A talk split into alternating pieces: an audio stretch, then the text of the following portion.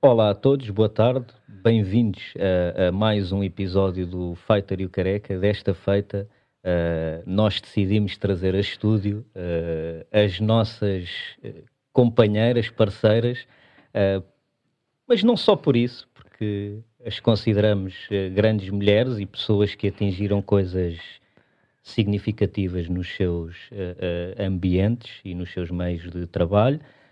Um, conosco temos Maria Lobo e Cláudia Semedo. Portanto, junta-se ao Fighter e ao Careca a Fighter e a Gadelhuda. Não é? Isto já estava aqui uma conversa engraçada antes de, de iniciarmos aqui o, o, podcast oficialmente. Eu já disse estou aqui com um bocadinho de medo neste, neste episódio. Normal, normal. Por isso é direcionar ali as minhas perguntas todas para a Cláudia e a Maria falar o chuta, menos chuta. possível. Viemos aqui para falar sobre relacionamentos, certo? Não. Viemos aqui para falar, uh, para, para, falar sobre tudo, sobre tudo. Isto até podia ser quase uma coisa das terapias de casais, quase aqui. o menos, não, bem, Quantas horas é que têm? Quantas horas é que ah, temos aqui. Hoje temos aqui pano para mangas se fosse para falar de, de, relacionamentos e terapia de casais. Mas não. pronto, então. Força aí, Diogo. Tenho uma pergunta para fazer. Como é que vocês se conheceram já primeiro do que tudo? Porque não, não sei a vossa história. Nós conhecemos-nos uh, numa discoteca. Uh, quer dizer, a primeira vez que nos conhecemos foi no Tamariz. Sim. Sempre, Exatamente. curiosamente, eu que não sou nada do meio noturno, não sou nada de ir a discotecas, uh, as nossas, os nossos dois primeiros encontros e por aí, sim. Foi um no verão e o outro já quase na Não, a distância até foi significativa. Sim, sim, sim, yeah, Uns meses uh, depois foram em discotecas, foi no yeah, Tamariz e no Lux. E no Lux, yeah. Por via uh, de amigos? Por via de amigos, sim. sim, sim, sim temos uma amiga em comum que é muito, muito amiga do João e é muito, muito minha amiga. E que há de ser uma convidada deste podcast um dia, esperemos, que é a Catarina, a Catarina, a Catarina Mira. Mira um, um, beijinho para ela. muitos, muitos. Exato. Um, e a Catarina e eu conhecemos-nos porque estudámos juntas. Eu, eu, anos mais tarde, depois de já ter feito o curso de teatro e de já estar a trabalhar, um, resolvi tirar a comunicação social e conheci a Catarina. Era uma miúda, mas era uma miúda muito, muito diferente das outras miúdas, muito madura, muito interessante. E, e desenvolvemos uma relação muito próxima. Ela acabou por ir morar comigo durante uns tempos e tudo, quando ficou sem companheira de casa. Um, e ela era muito, muito amiga do João e andava sempre a insistir comigo por nada. Uh, só porque queria que eu conhecesse uma das pessoas mais importantes da vida dela, que era o João, um grande, grande amigo, e dizia sempre: Tens de vir almoçar connosco, ele é tão fixe. Mas não era nada na onda de nos juntar. Ah, eu ia perguntar, mas era não, não, não, não, não, não, nada, Era só porque éramos duas pessoas importantes na vida até, dela que ela queria. Até porque eu na altura tinha outra pessoa. E portanto okay. ela não, não, Sim, não estava a pensar tinha, nisso. Ela queria poder usufruir de ter sim, as duas só, pessoas que yeah, yeah, estava yeah, juntas. e na onda de irmos todos almoçar. Nunca, nunca aconteceu. Esse almoço ela ia ter com o João e eu nunca podia, porque tinha de trabalhar, porque eu era tipo barata tonta, não é? Andava na faculdade, mas estava a fazer uma peça de teatro, estava a gravar um programa para a RTP, estava a gravar uma série de televisão. Então nunca tinha assim muito tempo. Hum. Mas hum, no verão eu fui com ela ao Tamariz e o João estava lá e depois fomos ver um concerto do irmão dela ao Lux. Concerto, eh, ele a pôr música. É? Sim, um concerto. Pronto, a Catarina é irmã do, do, Sam daqui, do, do Samuel Mira. Ah, ok, ok. Um, e, e, eu também fui com um amigo do Samuel na altura, uh, uh, que, era o, que é o Luís. Outro abraço também. Já não o vejo há imenso tempo, mas fica aqui o abraço para ele. Um, e, e, pronto, e encontramos lá outra vez. Uh, e pronto, e conhecemos aí e começámos a, a conversar e foi muito fixe. Foi muito Sim, fixe. No, no, nessa noite houve ali qualquer, aconteceu ali qualquer coisa. Eu Sim. não me dei conta, eu não me dei assim grande conta, mas aconteceu ali qualquer coisa. Eu, um... eu, eu, há um momento dessa noite que me recordo que foi um, um momento em que, por algum motivo, um, decidimos ir lá fora, ou tu quiseste ir lá fora, ou algo Não, não, género, nós eu... perdemos, eu perdi-me da Catarina. Exatamente. E, e ele perdeu-se dos amigos, tipo, desencontrámos-nos todos. E, e encontrámos-nos. E, e, eu lembro-me, quando o encontrei, por isso é que eu digo, aconteceu ali qualquer coisa que eu na, na altura não identifiquei de todo. Quando eu encontrei, fiquei tão contente de o ver que lhe dei a mão, tipo, eu não sei da Catarina. E de repente. Dei-lhe a mão e puxei, mão, tipo, vamos à procura. E puxou-me. E eu dou por mim, tipo, a ir pelo Lux fora, com ela a dar-me a mão e eu, tipo, pá, mas Mas porquê é que me estás a dar a mão? Mas, estás mas, a ver? mas eu, eu Mas- juro, mas- pronto, está bem, eu vou contigo, vou atrás de ti, mas ok, fui. mas eu juro fui. que não tinha nenhuma intenção por detrás disso. Eu sou uma pessoa muito física, muito É. próxima de abraço, de beijo, de, sem, sem qualquer tipo de pudor ou de intenção para além do abraço e do beijo e de, de todo. E, e para mim foi, reconheço uma cara no meio desta gente toda que eu não, não- exato, eu não tenho muito a, a cena de sair à noite e, e, e sítios com muita gente não são propriamente assim lugares muito tranquilos e de repente vi ali uma cara que tinha acabado de conhecer, mas era um já mais dizia qualquer já coisa. me dizia qualquer coisa, eu tipo, vamos à procura deles. E dei-lhe a mão e, ficámos, e andámos ali de mão Sim, e dada depois- à procura E deles. depois ficámos ainda a conversar eh, no, no, eh, lá em cima no telhado, um bocado com, com o Luís e com mais gente, pronto, o pessoal estava por ali todo. eh, eh, e sim, e acho que esse foi assim o. Portanto, foi mais a segunda vez que acabou por ser o início da, da, da história. Yeah, yeah. Eh, e já agora, como é que vocês se conheceram?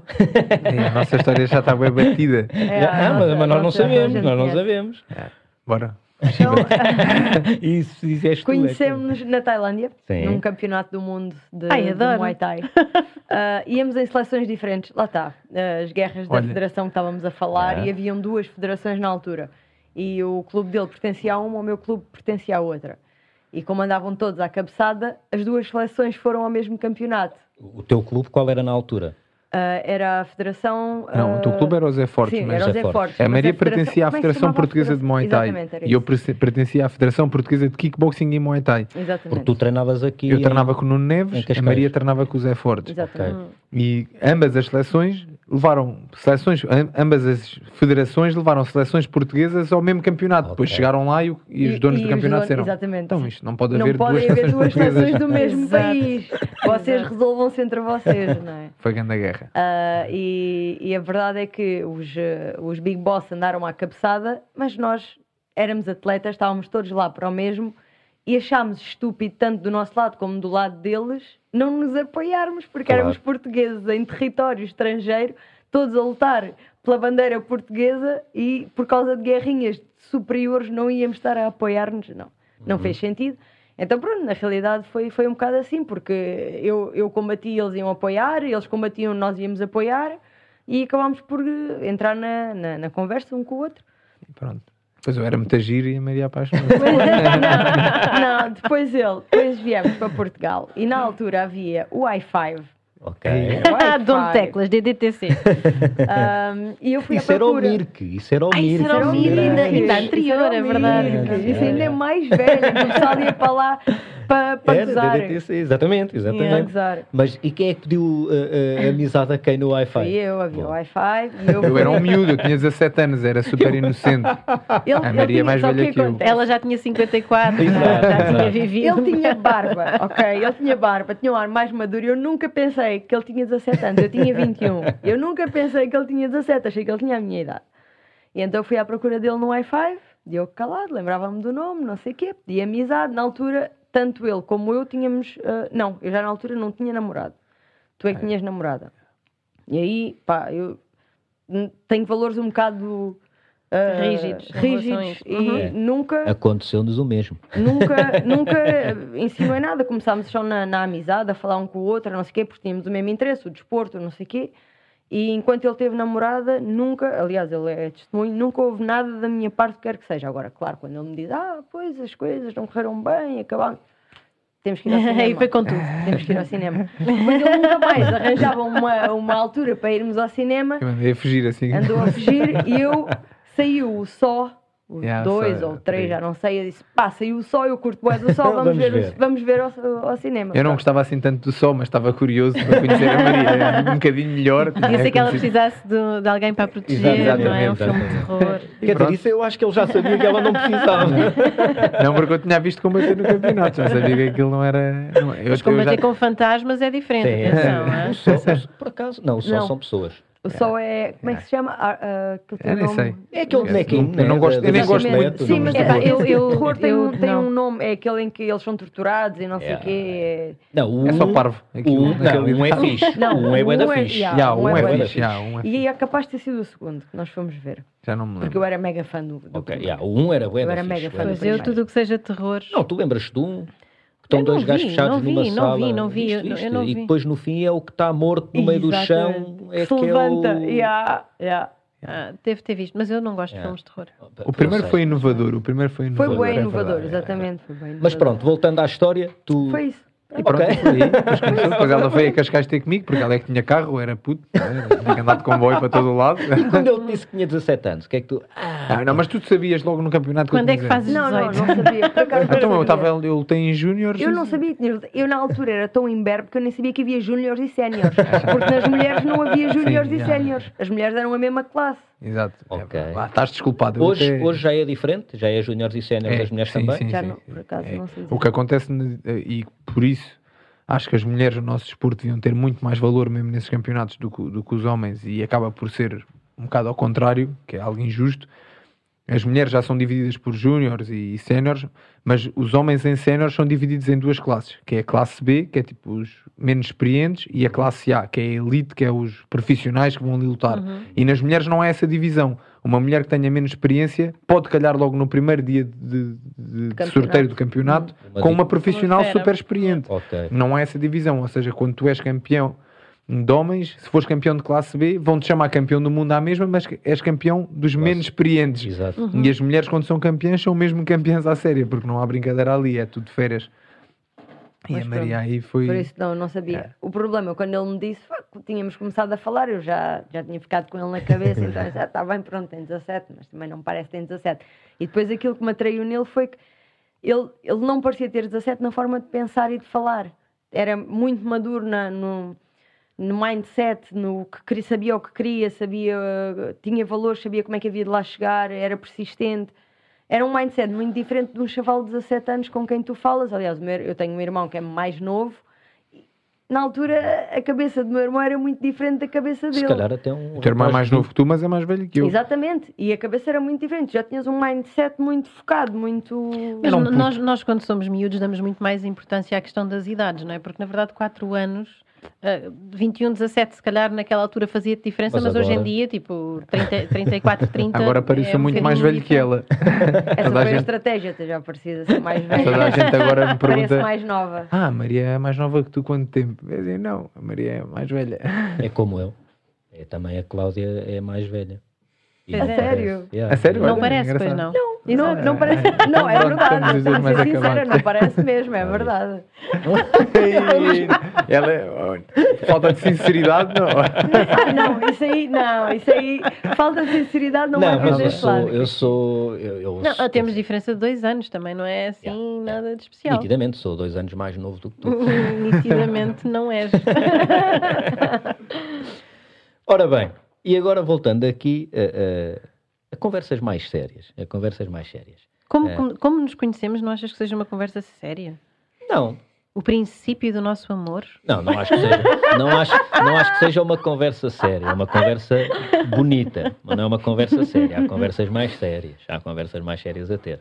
Ahm, e uma das coisas que eu gostava de, de, de te perguntar, sobretudo a ti, Cláudia, vou aproveitar que aqui estamos, Ui. Ahm, neste momento, ah, qual é o teu principal medo? O meu principal medo Sim. neste momento. Ui. Isto não é coisas um bocadinho mais sérias, isto é prega fundo, Vês? mergulho de cabeça. Isto é questões existenciais. É, Questões existen- existenciais mesmo. porque, porque eu dei por mim a pensar que não sabia qual é o teu principal medo.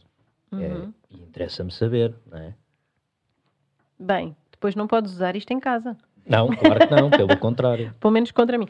Ahm, qual é o maior. Não sei, eu acho, eu Sabes. acho que quando. Não, sei. Hum, Então. Não sei se será o maior, mas eu acho que é o que norteia mais o meu dia a dia. E principalmente nesta fase em que estamos com, com os miúdos 24 horas sobre 7 dias.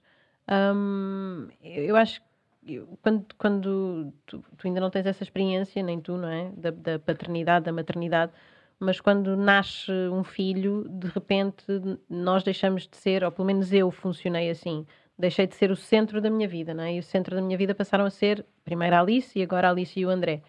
E hum, eu acho que o meu maior medo é não, não chegar para tudo que eu acho que preciso de lhes dar e preciso de fazer e ah, porque, porque é muito difícil conseguir-te organizar para um, seres uma boa mãe e o que para mim implica uh, o ser uma boa mãe, que não é só a mãe que está presente e que, dá, e que mima, mas é também a mãe que prepara o cuidado todo, porque eles têm de comer, têm de estar na escola, têm de se vestir, têm.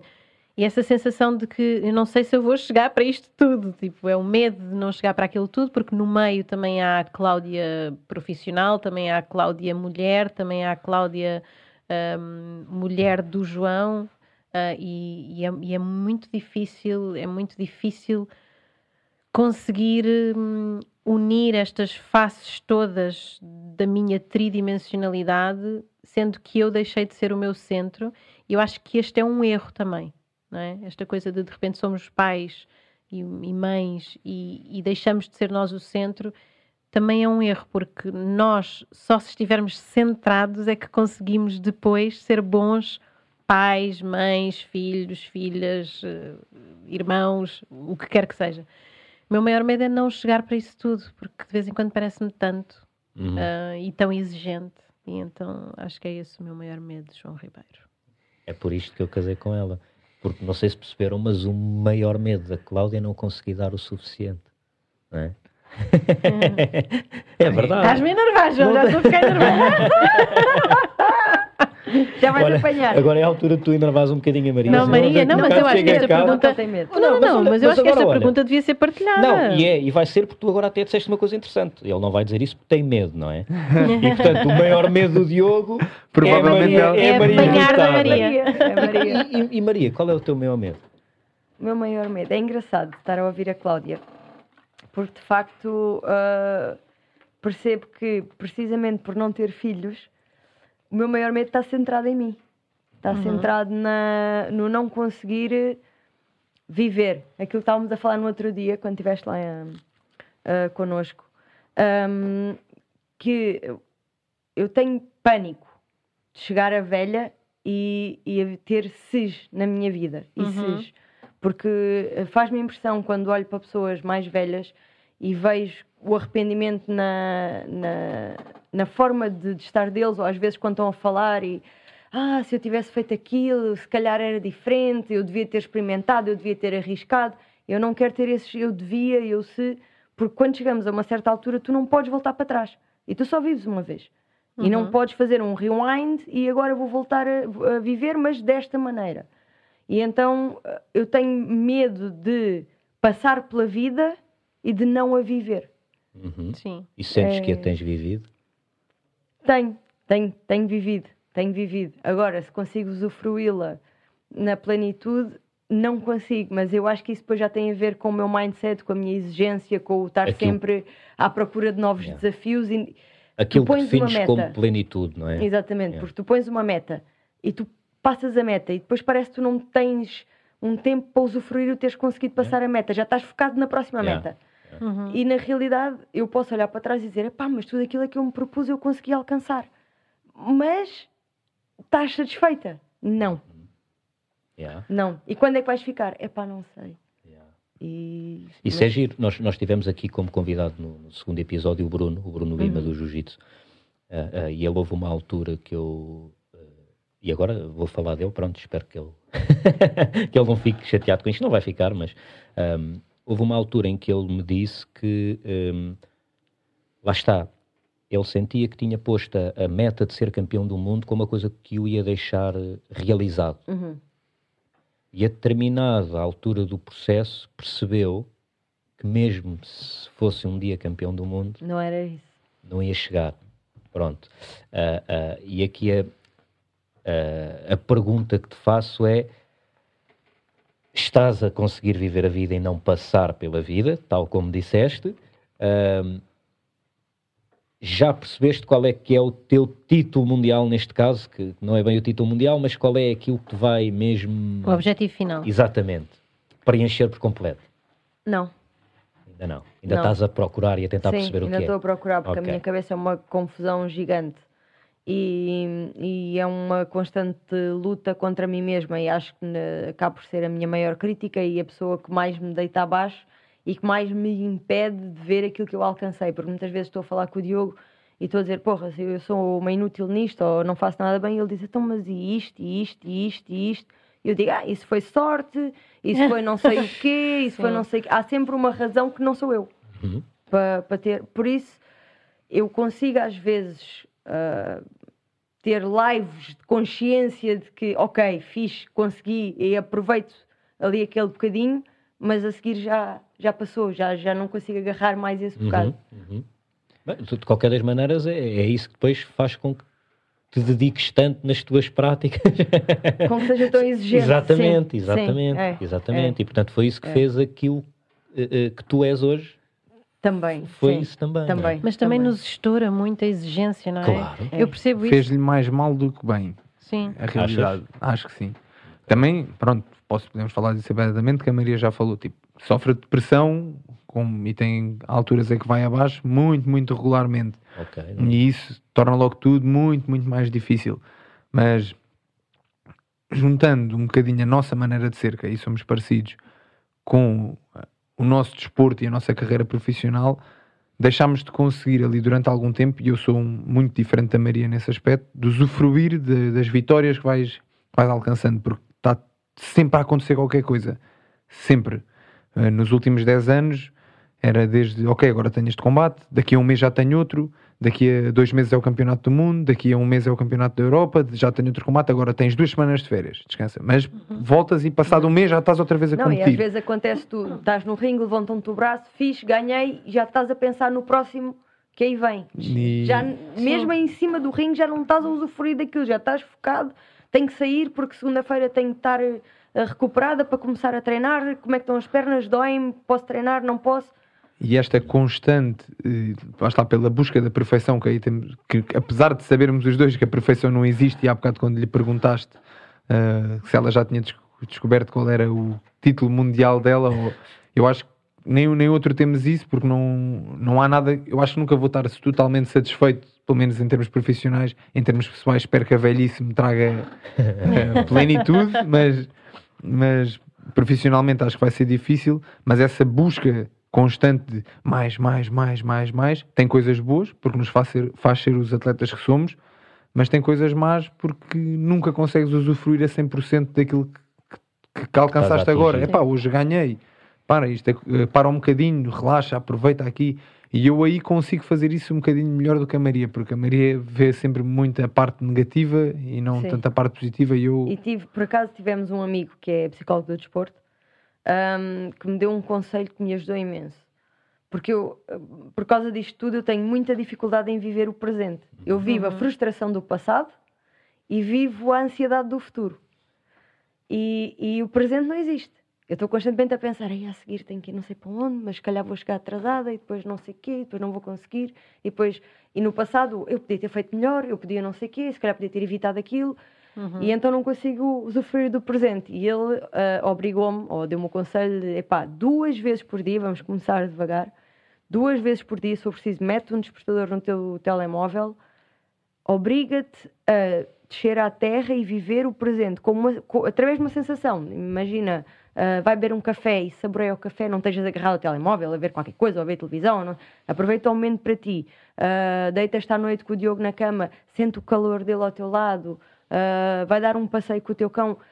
Olha à tua volta, ah, sente que está bom tempo, está um dia fixe, ai, o sol a bater-me na pele, que bom.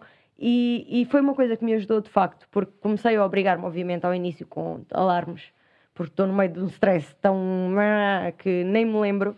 Ah, e, e, de facto, hoje em dia já dou por mim a conseguir de vez em quando fazer isso automaticamente, precisamente para tentar eh, trazer-me um bocado ao presente, aquilo que o Diogo consegue fazer, tu consegue ah, desligar de uma coisa e está a usufruir daquilo só porque sim, e eu tenho dificuldade em fazer isso, então, mas de facto, graças a- ao João.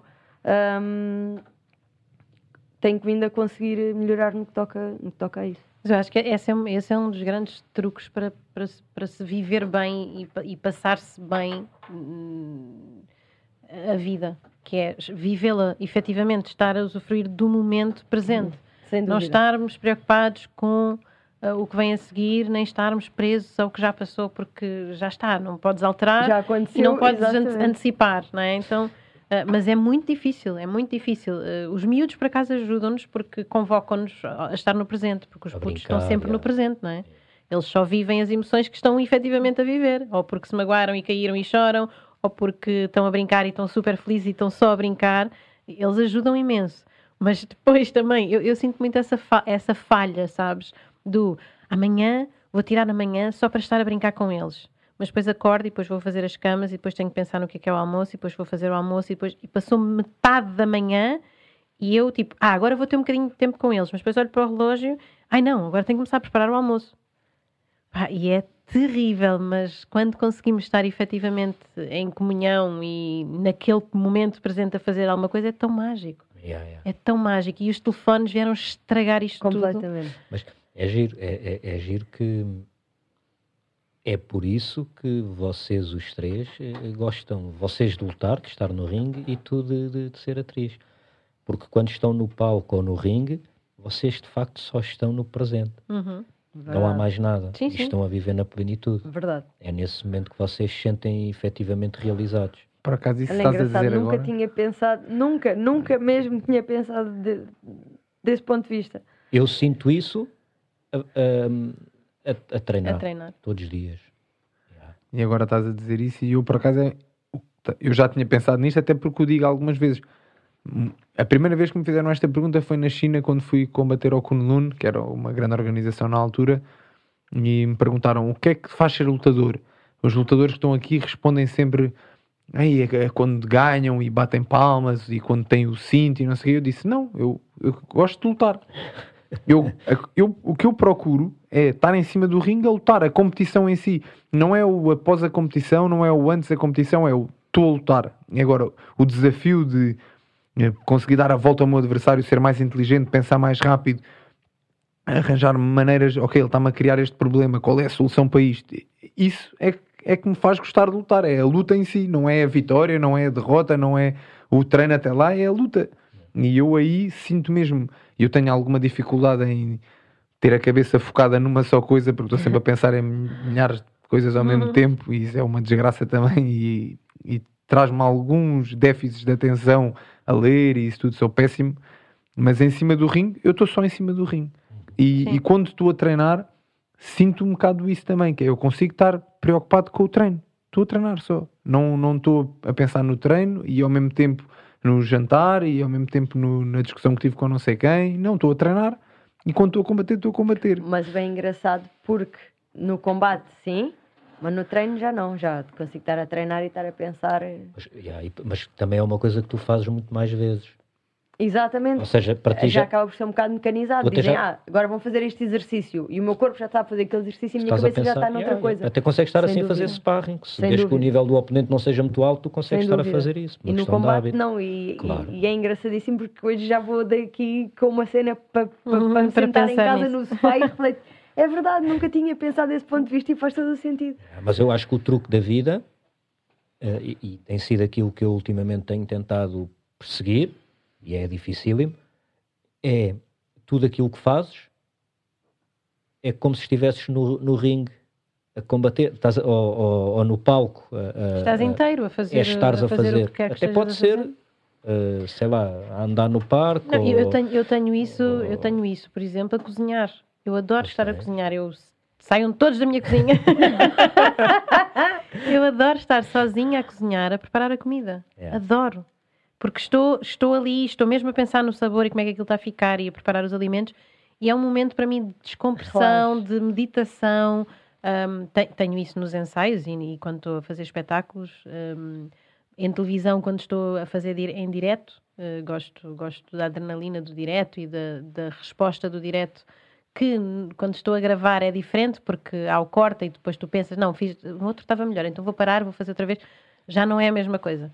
Mas, mas tanto a trabalhar como em casa a cozinhar ou a pintar, eu gosto muito de pintar. Já não quando estou pintas há imenso pintar, tempo. Mais ou menos, eu com a Alice tenho pintado. Sim, mas um Tenho, quadro. temos feito assim uns quadros. fazer um pouco Sim, eu antes André. fazia, antes fazia muito. Mas quando estou a pintar, eu, eu muitas vezes começava a pintar às 7 da tarde e acabava às 6 da manhã porque ficava ali perdida e queria acabar o quadro e queria. E, Muito e estás ali, estás só a pensar no que estás ali a fazer. E é, é Então, e ótimo. olha, tu tens esses eh, eh, hobbies e essas formas de estar no presente. O Diogo junta eh, à luta o rap. E tu, Maria? O que é que juntas à, à, à luta? As partidas ao Diogo. Um hobby não muito eu cheguei a mostrar uns vídeos, é verdade, é verdade. Tiveram que acabar porque lá às já andava a olhar para todo lado completamente desconfiada e A primeira quarentena foi uma desgraça. Pá, a do ovo de chocolate foi linda. Ai, ai, olha, mas eu juro-te, aquilo pesou-me tanto na consciência. Porque imagina, eu preparei aquilo tudo mesmo a rir-me bem. E quando lhe dou aquilo, a cara de satisfação dele. E ele deu-me um beijo, tão apaixonado, a dizer obrigada. Eu estava todo contente aí. Eu assim, Opa, fuga na sobremesa, isto é muito fixe. E ele sabe? mesmo feliz. E eu tipo, ai, eu não acredito, aquilo do, doeu E depois bocado. o mais Eu ai. Eu posso explicar o que é que aconteceu ali, que ainda foi mais. ainda- eu Explica. fiquei mais contente que, O que é que eu, a primeira trinca Mas que eu espera, dei. explica, porque quem não, quem não viu, quem para não quem não viu. viu, eh, Então durante vai. a, Explica, vocês. Maria, Ok. aí tens que ser tu a dizer. Ah, o que aconteceu foi que eu fiz, já não sei para quem, uma data de brigadeiros. E agarrei num ovo e no meio desses Mas brigadeiros. primeiro porque tu, durante a quarentena, decidiste fazer mil partidas ao, Exatamente. ao teu... Achei que era giro para me entreter, ir fazendo partidas ao Diogo. Esta foi a segunda. Sei lá, já não Esta sei, foi a foram segunda. A umas primeira quantas. foi a do pescoço. Ahm, esta foi a segunda. E então, no meio daquilo, agarrei num ovo cru, consegui meter massa de brigadeiro à volta, enfeitei aquilo, pus umas raspas de chocolate por cima para disfarçar. e, e quando ele está acabado de comer, eu digo: Olha, tenho, lá, um- tenho ali uma coisa que fiz para ti. E, e, e dou-lhe aquilo, epá, e dou-lhe aquilo mesmo, a rir mesmo aí, vai. E quando ele, super satisfeito, mesmo encantado da vida, obrigada, ai, que vai saber tão bem. Eu, Eu ainda só ai, tinha eu passado- tive quase, quase para dizer. Epá, desculpa, olha, não, Não, dá, não pera, comas, dá não comas, isso é não um ovo. Mas depois, não, que são lixo, agora vai até ao fim. Eu ainda só tinha passado por uma partida antes dessa, então ainda estava. Exato. Tava- Achei que era genuinamente. A, tava do- a da garrafa de plástico, não é? Quando fingiste que ele te fez qualquer coisa ao pescoço. Foi uma Ai, massa. ela- Ah, Enfiei dois, Ah. dois bocadinhos de massa, um em cada lado da boca, massa crua. sim. E quando ele me veio mexer no pescoço, eu trinquei, então aquilo parecia que tinha estalado. Ele apanhou um Eu- cara. E quando Mas essa- trincaste o Mas ovo. essa do ovo eu estava a trincar e, e pá, aquilo é um ovo cru, é rijo, não é? E eu vi a massa, de, eu vi a massa do brigadeiro, comecei a trincar o chocolate e, e quando cheguei à, à casca do ovo pensei, "Ei, como é que ela conseguiu fazer isto? Ela ainda pôs bolacha, tipo, pensei tipo Ferrer Rocher, estás a ver? Ela ainda pôs bolacha por dentro do, do chocolate, isto está incrível. E então fiz mesmo, ei, eu vou trincar isto aqui mesmo com vontade. Assim que trinquei, mesmo o sabor estranho à boca, eu não, não pode, não pode. Mas é que eu fiquei, eu tava, cuspiste. ah, depois começou-me começou a cair o ovo pela boca. não é? Ai, tão bom, tão bom, tão bom. Há pouco tempo também me fez uma bonita que me deu com uma cena Ah, de mas isso, chantilly na não, não, cabeça. espera, espera, isso tem de ser contado como deve. mais uma vez, nos mais uma vez, quarentena, não temos nada para fazer. E ele diz assim: Ei, havia uma coisa muito gira na net que temos que fazer. E eu, ó, o que é que vai sair daí? e então, aquilo era: punhamos um fio com duas garrafas, uma em cada ponta do fio, um prato de chantilly, o fio a passar, um prato de chantilly na mão.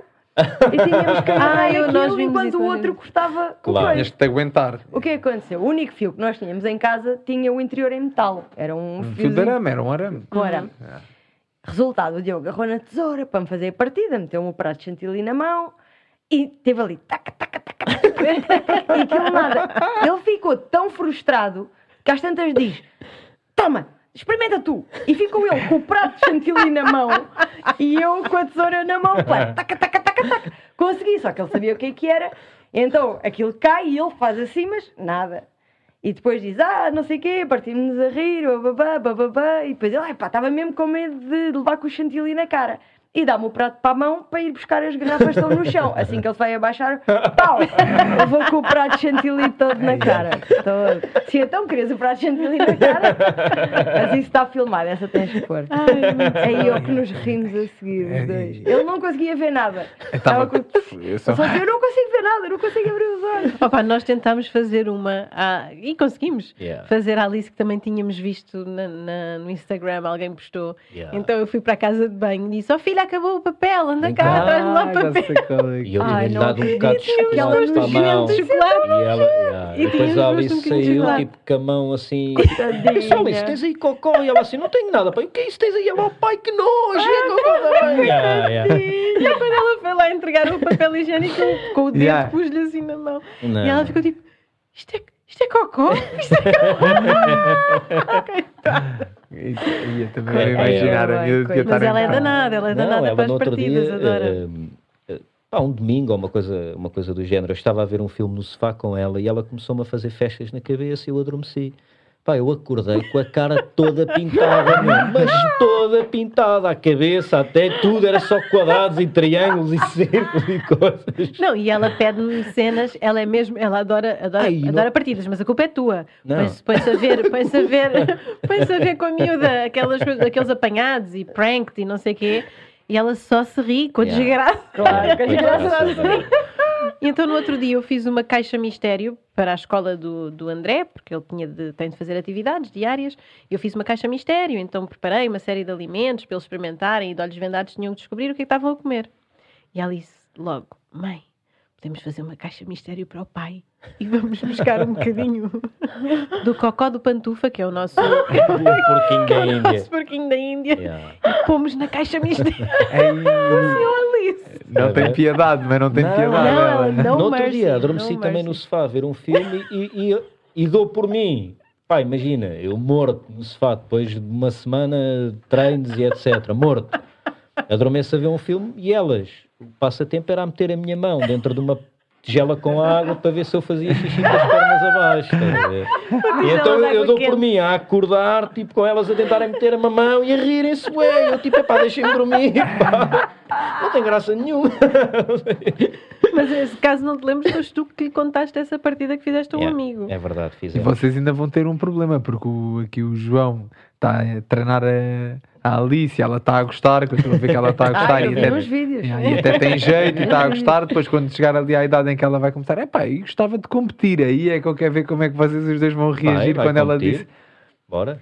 Não fica, ela tem- Mas os nervos e isso não vão ficar. Acham, acham que não vão ficar nervosos? Não, não vou, não vou. Eu acho que ficarei tão nervosa quanto se ela decidir eh, ser cantora, que adora cantar, eh, a primeira vez que eu for ver num concerto ou qualquer coisa. Eu acho que vou ficar com, esse, com essa ansiedade de mãe Yeah. a querer corra bem, não é? A cena é essa, é, é querer desfrutar bué e que corra bem, mas não vou estar mas eu acho que ela tem minimamente dois pais, por acaso, muito de se é o teu sonho, Faz. vai, a malta apoia. vai. Isso, Agora- é da- isso é bué da fixe de saber. E a, a cena é.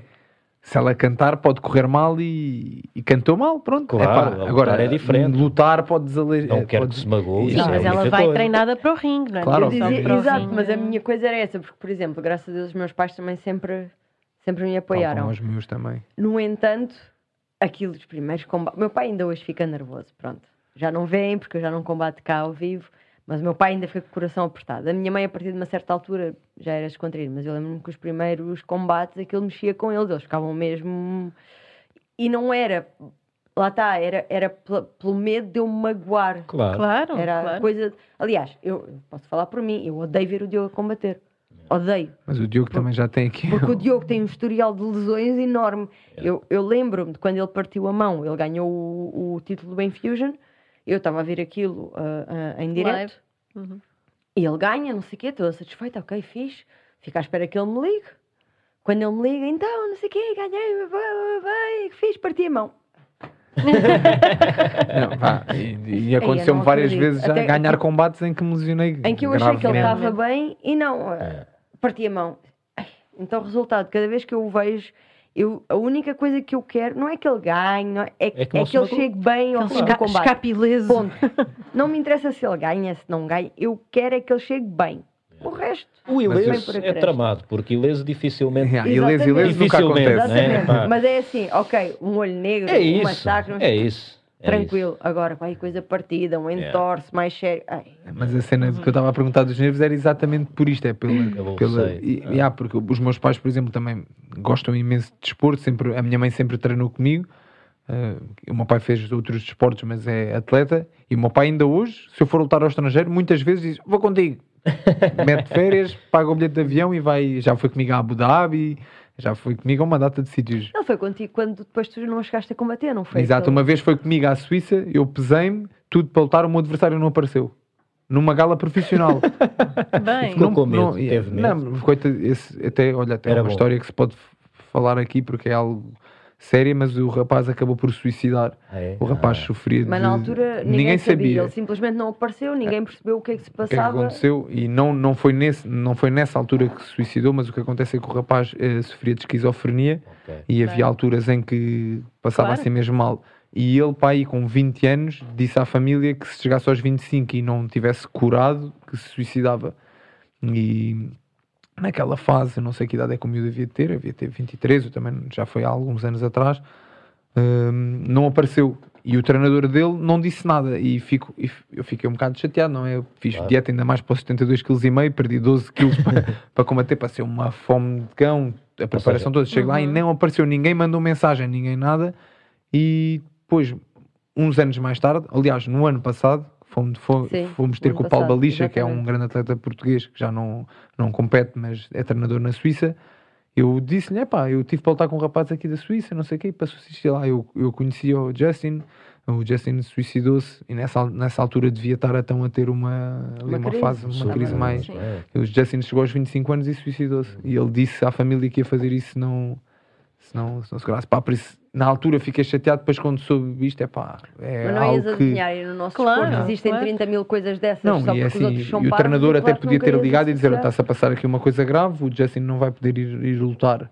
Ahm, e pronto, independentemente de tudo, se nós percebêssemos que era alguma coisa grave, ao ponto de não nos quererem contar o que é que estava a passar, tu nunca irias dizer o que é que quer que fosse, não é? Agora, por Sim, mas simplesmente ninguém apareceu. de justificação. Exato, ninguém Exato. apareceu, ninguém. ninguém... Coisas de, de justificação e, e de contacto. Porque eles ficaram até ao dia do combate a tentar contactá-los e sem conseguir Mas contactá-los. ainda assim recebeste o, o cachê da luta. não recebi um, um terço daquilo que. Um terço. Já, já foi bom, já foi bom. Já foi, podia não ser nada. Sim, só que a parte chata era aquilo que nós comentávamos. Sim, ele, a preparação ele não falhou. toda, Ele claro. preparou-se, ele deu o peso, ele estava lá. Isso Acho. é uma das coisas boas do UFC, não é? Ao menos Exato. isso. Das grandes É- organizações é quando o garantem. atleta, o oponente ou não bate o peso ou algo do género, o atleta que O outro compareceu recebe a mesma. Exatamente, o outro cumpriu. Pronto, recebe a mesma o cachê e pronto, porque, porque está lá, está pronto. Claro, exato, não tem culpa exato. que não esteja lá Que o o outro não- adversário, exatamente. exatamente. Aí vocês ainda não nos disseram quais são os vossos medos. Epá, queres que. A Maria eh, disse. Ah, não, não, não, disseste? vocês. Ah, Não, vocês. Vocês, Ah, nós, vocês. nós. Você... Ah, é nós. Então podes começar tu. já, isto era aquela fase em que eu já dizia. Bem, está bom, acabou aqui o Fighter e o Careca. Não, não, Estou a não, brincar, não. estou a brincar. Não me importa ainda de, de, de entrar por aqui. Até... Foste tu que abriste essa porta. Não, fui, fui, fui, claro que sim. O meu maior medo. Ora bem, aquilo que me preenche mais, eh, além de estar convosco, não é? Eh, contigo e com os nossos filhos, é, envolve tudo mover-me. Eh, eu estou bem quando estou a, a- a- a lutar, quando estou a fazer boxe, quando estou a fazer jiu-jitsu, quando estou a escalar, quando estou a fazer parkour, quando... Portanto, eu tenho esse acesso ao momento presente de uma forma muito facilitada quando estou a fazer atividades físicas. Eh, e, portanto, o meu maior medo é ficar impossibilitado De movimentar. de me movimentar. Uh, sobretudo na totalidade. Porque aquela coisa de lá, o gajo não tem uma perna, é pá, porreiro, não é? Mal ou bem, um gajo consegue adaptar-se. Exatamente. Custa, é tramado, não vou dizer que, deve ser uma coisa dura de se viver, Mas não é impossível. sim. mas não é impossível. Agora, não, até nem é impossível viver sem te mexeres. Mas ficar mesmo completamente imóvel é, é capaz de ser o meu, o meu maior receio. E, e aliás, eu até já disse isto à Cláudia uma vez, que eu sei que se um dia isso acontecer, é uma questão de tempo para eu, para eu agarrar num amigo meu e dizer, olha, pá, limpa-me o sarame porque está na altura de eu me ir embora. Yeah. Uh, porque, porque sim, porque, porque tenho essa necessidade de mover-me, mover-me. uh, uh, acredito que é, que é mesmo uma coisa é intrínseco, não para- sei, é, é, é. É essencial para mim. Aliás, muitas vezes eu quando A, começo a, a ficar. vida é movimento, não é? É, é, a vida é movimento. Mas eu quando começo a ficar assim um bocadinho mais em casa, mais irritadiço e tudo, muitas vezes a Cláudia até olha para mim e diz, pá, vai, mas é treinar. Uh, que é- E desampara-me a loja. Epá, exato. Vai, epá, vai, vai, desampara uma loja que é para, para ir limpar os macaquinhos que tens aí na cabeça. Portanto, eu tenho mesmo essa necessidade, mesmo. Epá, faz parte de mim. E portanto, o meu maior medo é esse. Ah, não quer dizer que fosse a minha maior dor, Uhum. ok? Eu acho que aquilo que me traria maior dor era perder-te a ti ou, ou a algum dos nossos filhos. Ah, Pronto. Ah, Portanto, são coisas que muitas vezes as- o maior medo das pessoas é Sim, a dor, mas tem que ver com a separadas. dor. Ah, no, no meu, no meu campo, não. São coisas diferentes. Sim, já. mas aí Uhum. compreendo perfeitamente porque posso, posso associar-me também a essa, essa ideia. Sim. Ok. Porque, Sim. porque imagina, eu teria uma dor muito maior interna se, se perdesse, por exemplo, a Alice, ou ao André, ou a ti, eh, se, se vocês morressem, do que se eu ficasse eh, eh, impossibilitado de me mover, não é? Agora, eh, eh, a verdade é que se eu ficasse eh, impossibilitado de me mover, in- independentemente da minha dor ser menor, eu, ia, eu ia deixar de ter tantas razões para, para estar vivo. E por isso é que ao fim de eu, determinada eu acho altura... isso, eu, eu, eu entendo teoricamente e entendo a questão do medo. Agora, a desistência da vida pelo não movimento quando tens filhos e uma mulher que amas e com quem queres estar, eu não sei se seria assim. Ou seja, teoricamente faz-me algum sentido, mas estava a tentar pôr-me Uhum. nessa situação. Hum, eu não sei se conseguia de forma tão clara e tão inequívoca dizer tipo, não, está na hora de me ir embora quando tenho uma Alice e tenho um André e tenho um João. Não, não sei. É engraçado, Não eu sei, por acaso ia perguntar-lhe isso. não sei. Não, eu, ia por dizer, exemplo... causa-te maior dor se os perdesses. Uhum. Mas eras capaz de os deixar cá? Exato. Era, era, era. A partir de determinada altura, sim. E achas que eles iam ficar melhores por isso? Porque tu tens de pensar, estás a ser, Não, não. vou dizer, estás no teu direito que o corpo é teu, mas estás a ser egoísta porque vais arruinar três vidas. Não necessariamente. Não Sim. necessariamente porque isso a acontecer, lá está, foi o que eu disse, seria uma questão de tempo até eu dizer que me queria ir embora e nesse tempo eu iria eh, eh, Prepará-los? prepará-los de certa forma e preparar-me a mim eh, eh, para, para um dia eu sair. Agora, obviamente que isso não seria uma coisa de um dia É para o outro decisão, nunca. pois. Por exemplo, eu não gostaria de, de, de estar num, num ponto desses, nascer um neto e eu nem sequer poder lá ir, ou, Uhum. ou sequer poder pegar-lhe ao colo, ou sequer poder. Não quero. Isto é uma pergunta que dá Percebes? pano para mangas, Não, até porque Claro. Percebes? Não, não, não quero isso. E, e vivi isso com os meus filhos e lá está. Também não era, ficava assim e chegava a casa e dizia: Olha, amigos, agora matem-me, adeus e até amanhã. Não, claro que não. Mas iria começar eh, devagarinho a criar um, um, um momento, digamos, de chegar a um ponto em que, disse, em que diria isso. Yeah, yeah. É, portanto, esse é o meu maior Eu acho, acho, acho que deve, deve ser um processo tão, tão duro, tão difícil, porque tu, às tantas, ficas só numa posição de observador da vida, não é? Eu tive um. Não, não podes participar ativamente, porque estás preso a uma cama, porque estás preso a um. se não te mexes, ponto. Eu tive é? um caso muito próximo, o meu avô paterno eh, teve eh, eh, um, um AVC, não é? Eh, e, e ficou acamado, viveu 18 anos acamado.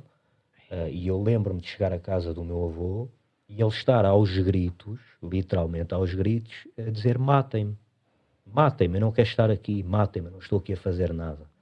Eh, epá, eu devia ter pai 11 anos, ou uma coisa 10, ou- e foi uma coisa que me marcou profundamente. Claro. Tu com 10 anos, matem-me. Viver é tão Exato, fixe, exato. não é? Matem-me. Mas percebo, 18 anos numa cama, Eu acho que nem conseguimos perceber. imagina, É isso, nem não, não, é isso. Imagina, Devem queres- ser tantos queres- processos tão. precisas ir à casa de banho.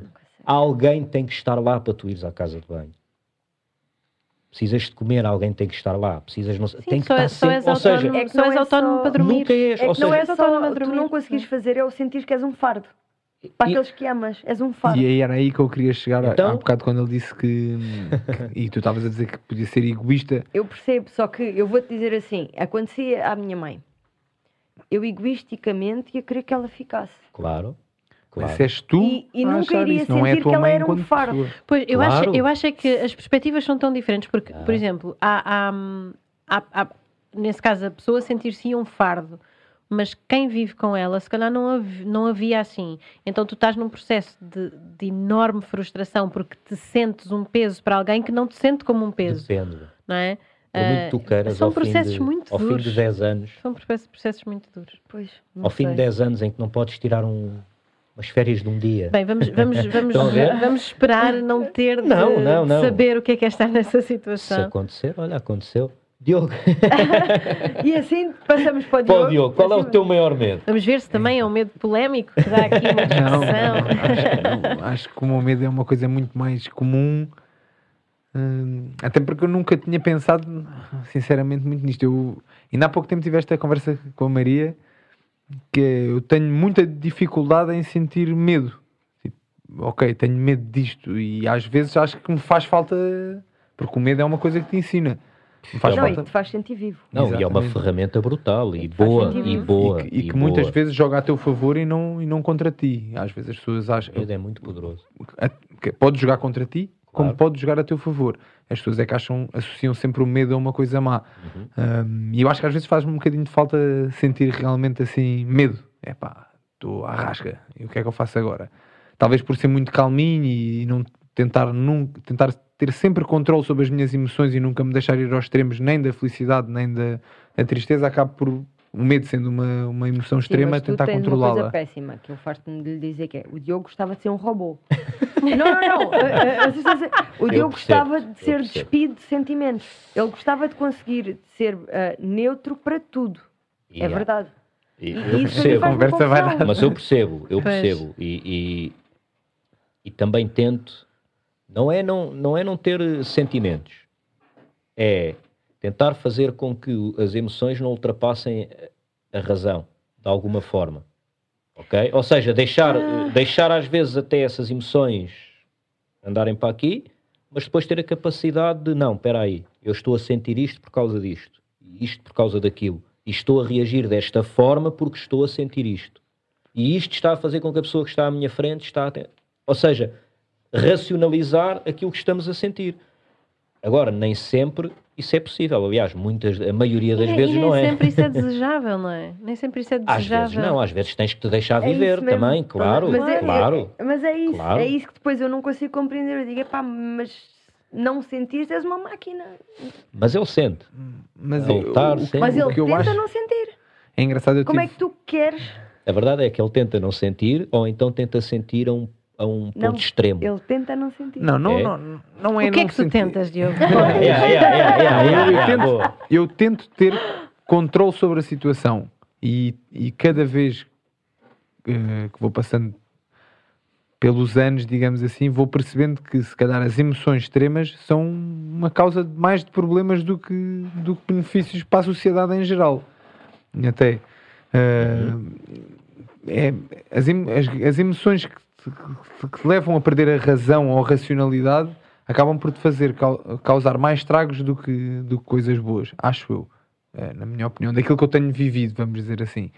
Hum, seja o tu gostares muito de ti e queres ser melhor com os outros e sentires-te feliz por, por ver os outros lá em baixo e tu cá em cima, porque isso é uma coisa que acontece muitas vezes, seja eh, tu estares demasiado triste e perdes completamente a noção da realidade, eu vejo isso perto de mim, na Maria, quando vê tudo menos aquilo que devia ver numa situação em- por, por estar demasiado triste e eu vejo que as emoções causam aqui grandes, grandes problemas e então tento ter sempre controle sobre essas mesmas emoções Sim, Eu, acho, eu, eu por acaso acho, acho que o problema, na verdade, é que as convenções sociais eh, condicionaram a forma como nós olhamos para uma série de emoções.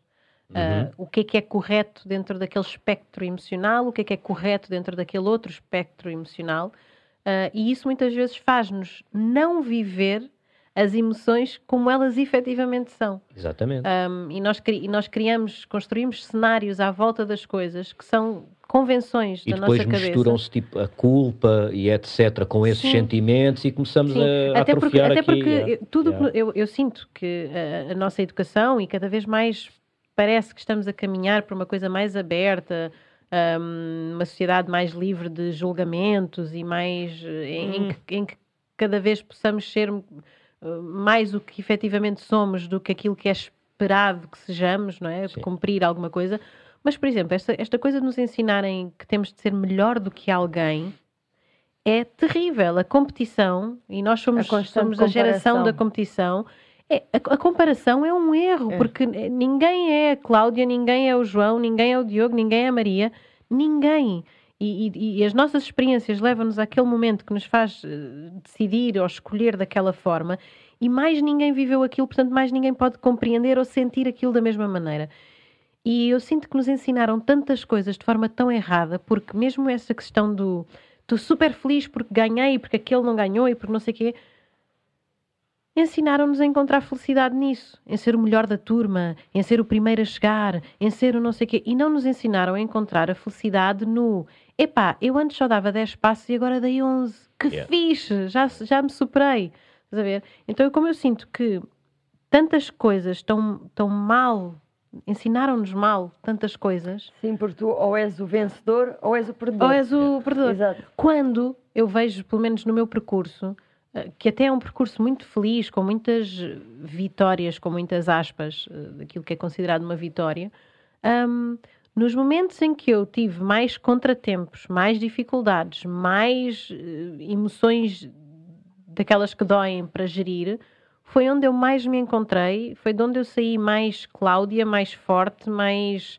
eh, com uma percepção da realidade muito diferente. E eu sinto que se aquilo não me tivesse acontecido, eh, eu se calhar seria muito menos interessante ou teria muito menos para, para, para viver, para explorar, para, para conhecer. Eh, sabes, parece que sempre que passei por momentos mais duros e mais difíceis, novas portas de percepção em relação ao que é esta coisa de estar Liber- vivo e de, de alguma maneira. Sim, Parece E de que quem sou eu? te fazem hum, reinventar-te. e, e conheceres-te melhor e conheceres uma nova dimensão da pessoa que tu és. Uhum. Portanto, eu, eu acho que o que está mal explicado no meio disto tudo é o que é suposto. As Yeah. convenções que nos foram, que nos foram pá, que são intrínsecas, porque tu cresceste numa sociedade Numa que é cultura. patriarcal, numa cultura que está, não é, virado, que tem, que tem os seus, vencedor, tem os seus é? predisp- Exato. Lá está, eh, ninguém. Eu, por acaso, eu que considero-me um bocado assim mais maluco, eu se chegasse a uma escola, a uma sala de aula, e houvesse um miúdo que me dissesse assim, e todos diriam eu quero ganhar, e havia um que dizia eu quero ser o último. Eu iria logo olhar para esse miúdo e dizer é com este que eu quero trabalhar. Mas a verdade é que nós nunca vemos numa escola um miúdo a dizer eu quero ser o último. Porquê? Porque o que está eh, espelhado na sociedade é que o primeiro é que é o vencedor, o aquilo que a primeiro é que é. disse. Exatamente, Exato. É aquilo que é exatamente. incutido. Exatamente, exatamente. E isso é muito. Mas também, mas o que eu acho é que nem é suposto tu querer ser o primeiro, nem é suposto tu querer ser o último. É suposto tu quereres só ser e Exatamente. só conheceres-te melhor e seres capaz de mais qualquer coisa, ganhares uma ferramenta, eh, mas, mas numa, numa percepção pessoal, numa acaso- coisa sim, sim, sim. A altamente coisa pessoal. de tu te superar, tu te superares Uhum. a ti, exato. Exato. Não olhar para o lado. É a única competição que tu tens Até efetivamente. Exatamente, exatamente. Aliás, o Mike Tyson disse uma coisa uma vez no podcast dele que eu ouço bastante, que é nós lutamos sempre contra nós próprios. Sempre. Ponto. Não há Exato. adversário. Nem, nem na vida, nem no ringue, nem nada. Tu estás sempre a lutar contra ti próprio. Ah, e se calhar quanto mais cedo, ah, ah, isto já é uma. Já sou eu a tentar divagar um bocadinho.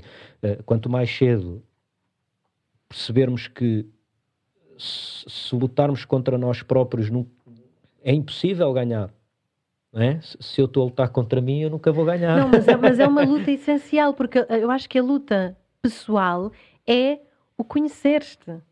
É? A cena é essa. conhecer-te. É através daquilo que estás a experienciar, tu desenvolveres e, e perceberes aquilo que efetivamente és.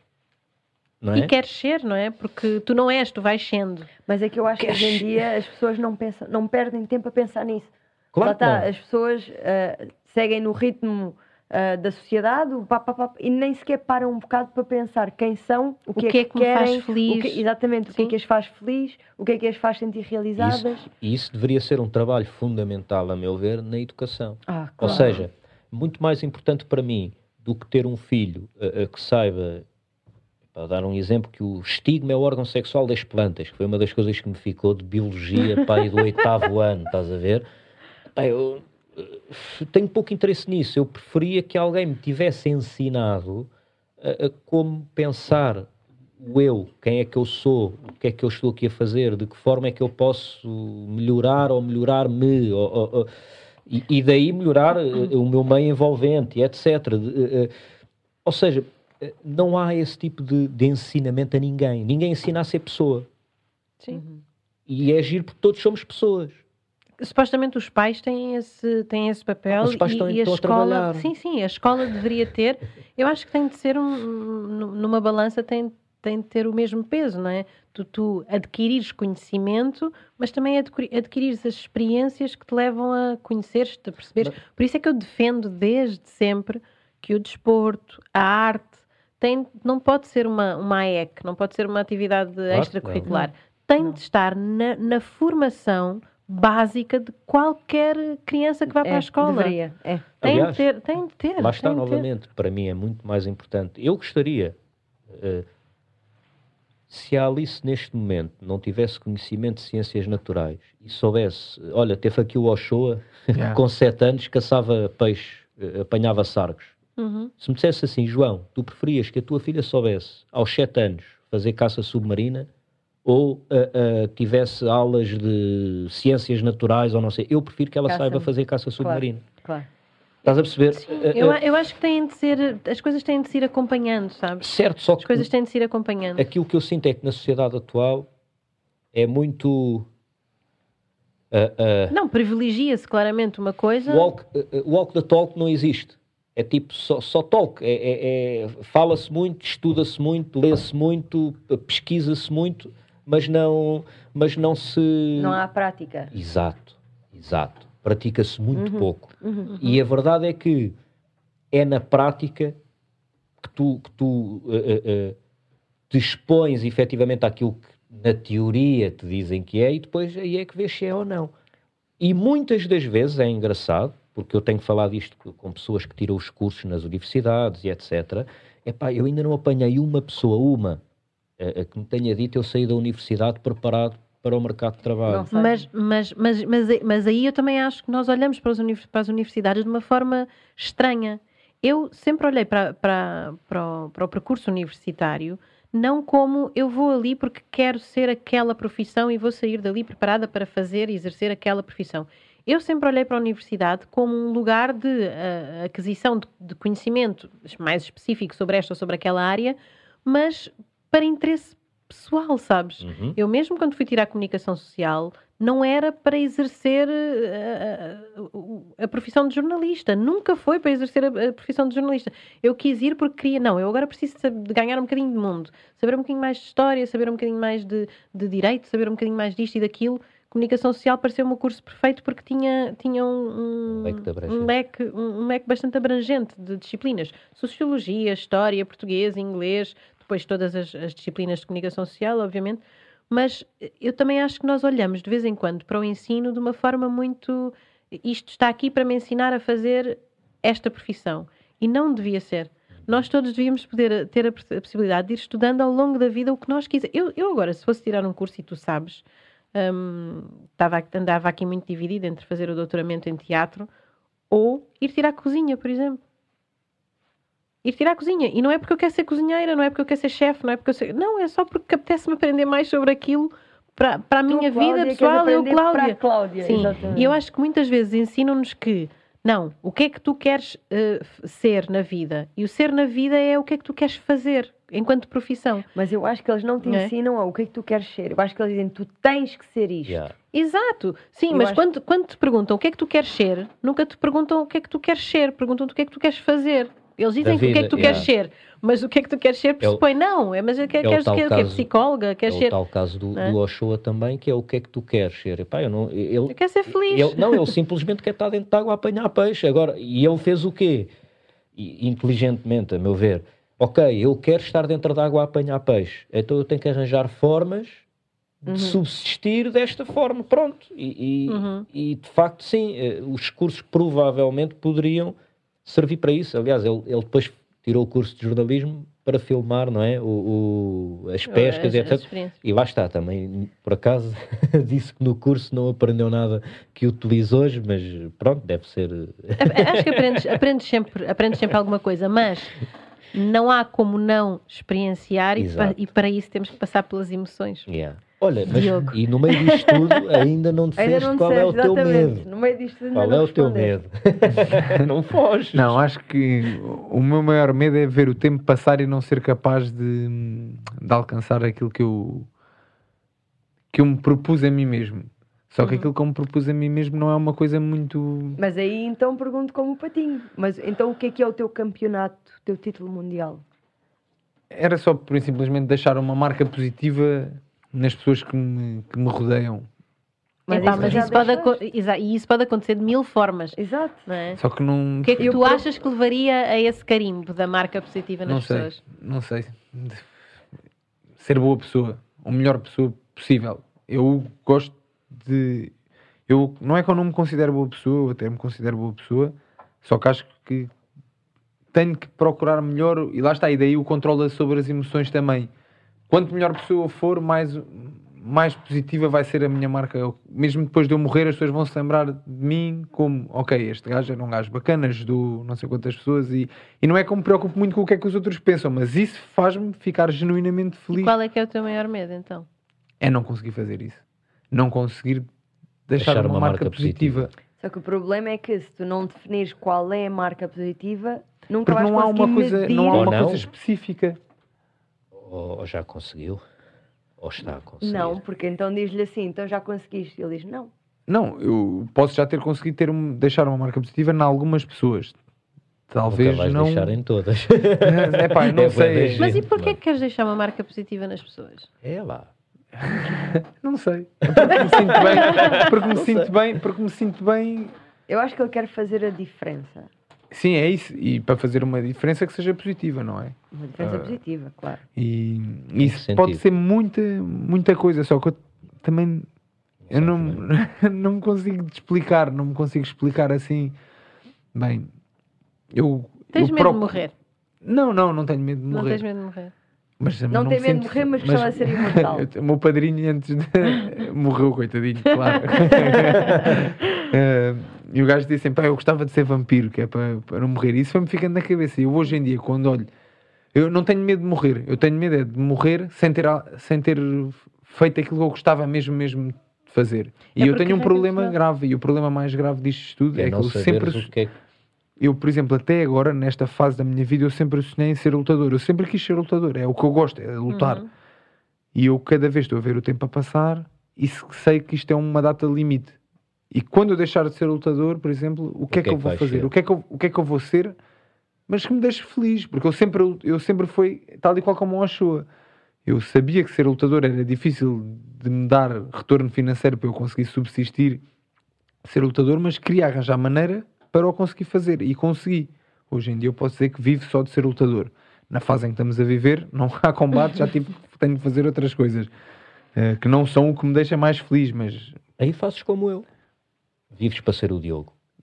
pronto, é isso. E eu espero é que o Diogo seja um bom o suficiente enquanto pessoa para deixar a maior marca positiva possível Então, mas nas isso- pessoas que o rodeiam. Isso cabe ao Diogo. Cabe-te a ti. Mas, Exatamente. Pronto. mas isso, por isso é que eu te perguntei se querias morrer, porque isso é, é uma espécie de, de, de te prolongares pela eternidade, não é? Porque nós só existimos enquanto existirmos na memória das pessoas. Exatamente, mas é isso Ah. mesmo. Eu espero é que, mesmo depois de não estar cá, que as pessoas se lembrem de mim enquanto uma coisa positiva e não uma coisa negativa.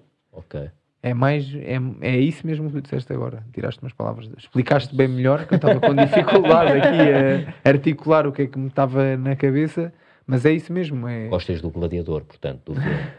é? gosto imenso para cá. Mas é, mas é isso. Eu, é, quando não estiver cá, que se lembrem de mim enquanto uma coisa positiva. Ok. né?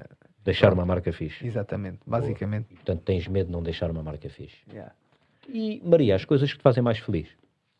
As coisas que me fazem mais feliz.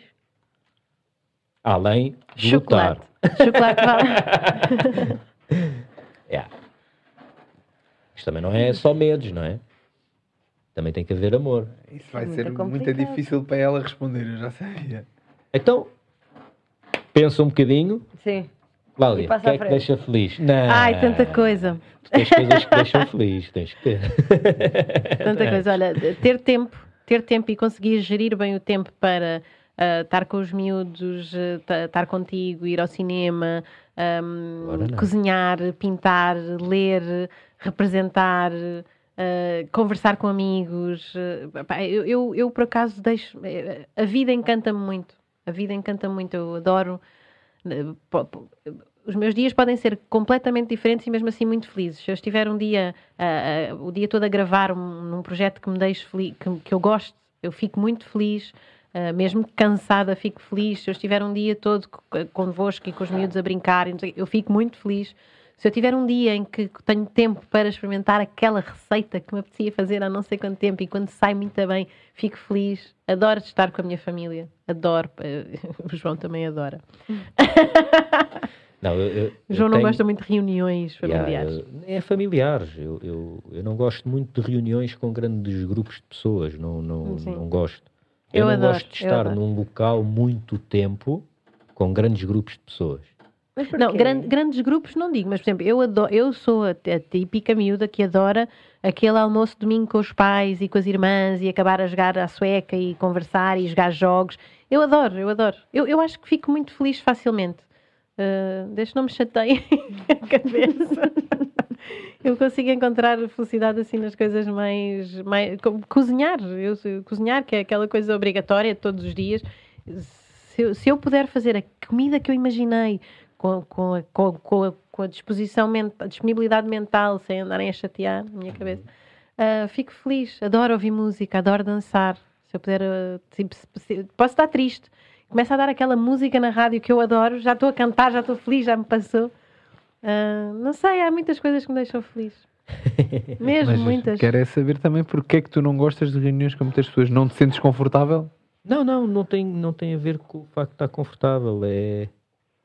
Sinto-me ao fim de determinado tempo drenado, cansado, estás a ver? Ah, ah, sinto a minha energia muito rápida, embora não, não, não gosto. Ah, por isso, não é? Não gosto por isso. Ah, e depois, com menos energia, começo a ficar mais impaciente. E mesmo com pessoas que adoro. Sim, sim, Mesmo sim. com pessoas que adoro. Ele tem ali um tempo limite.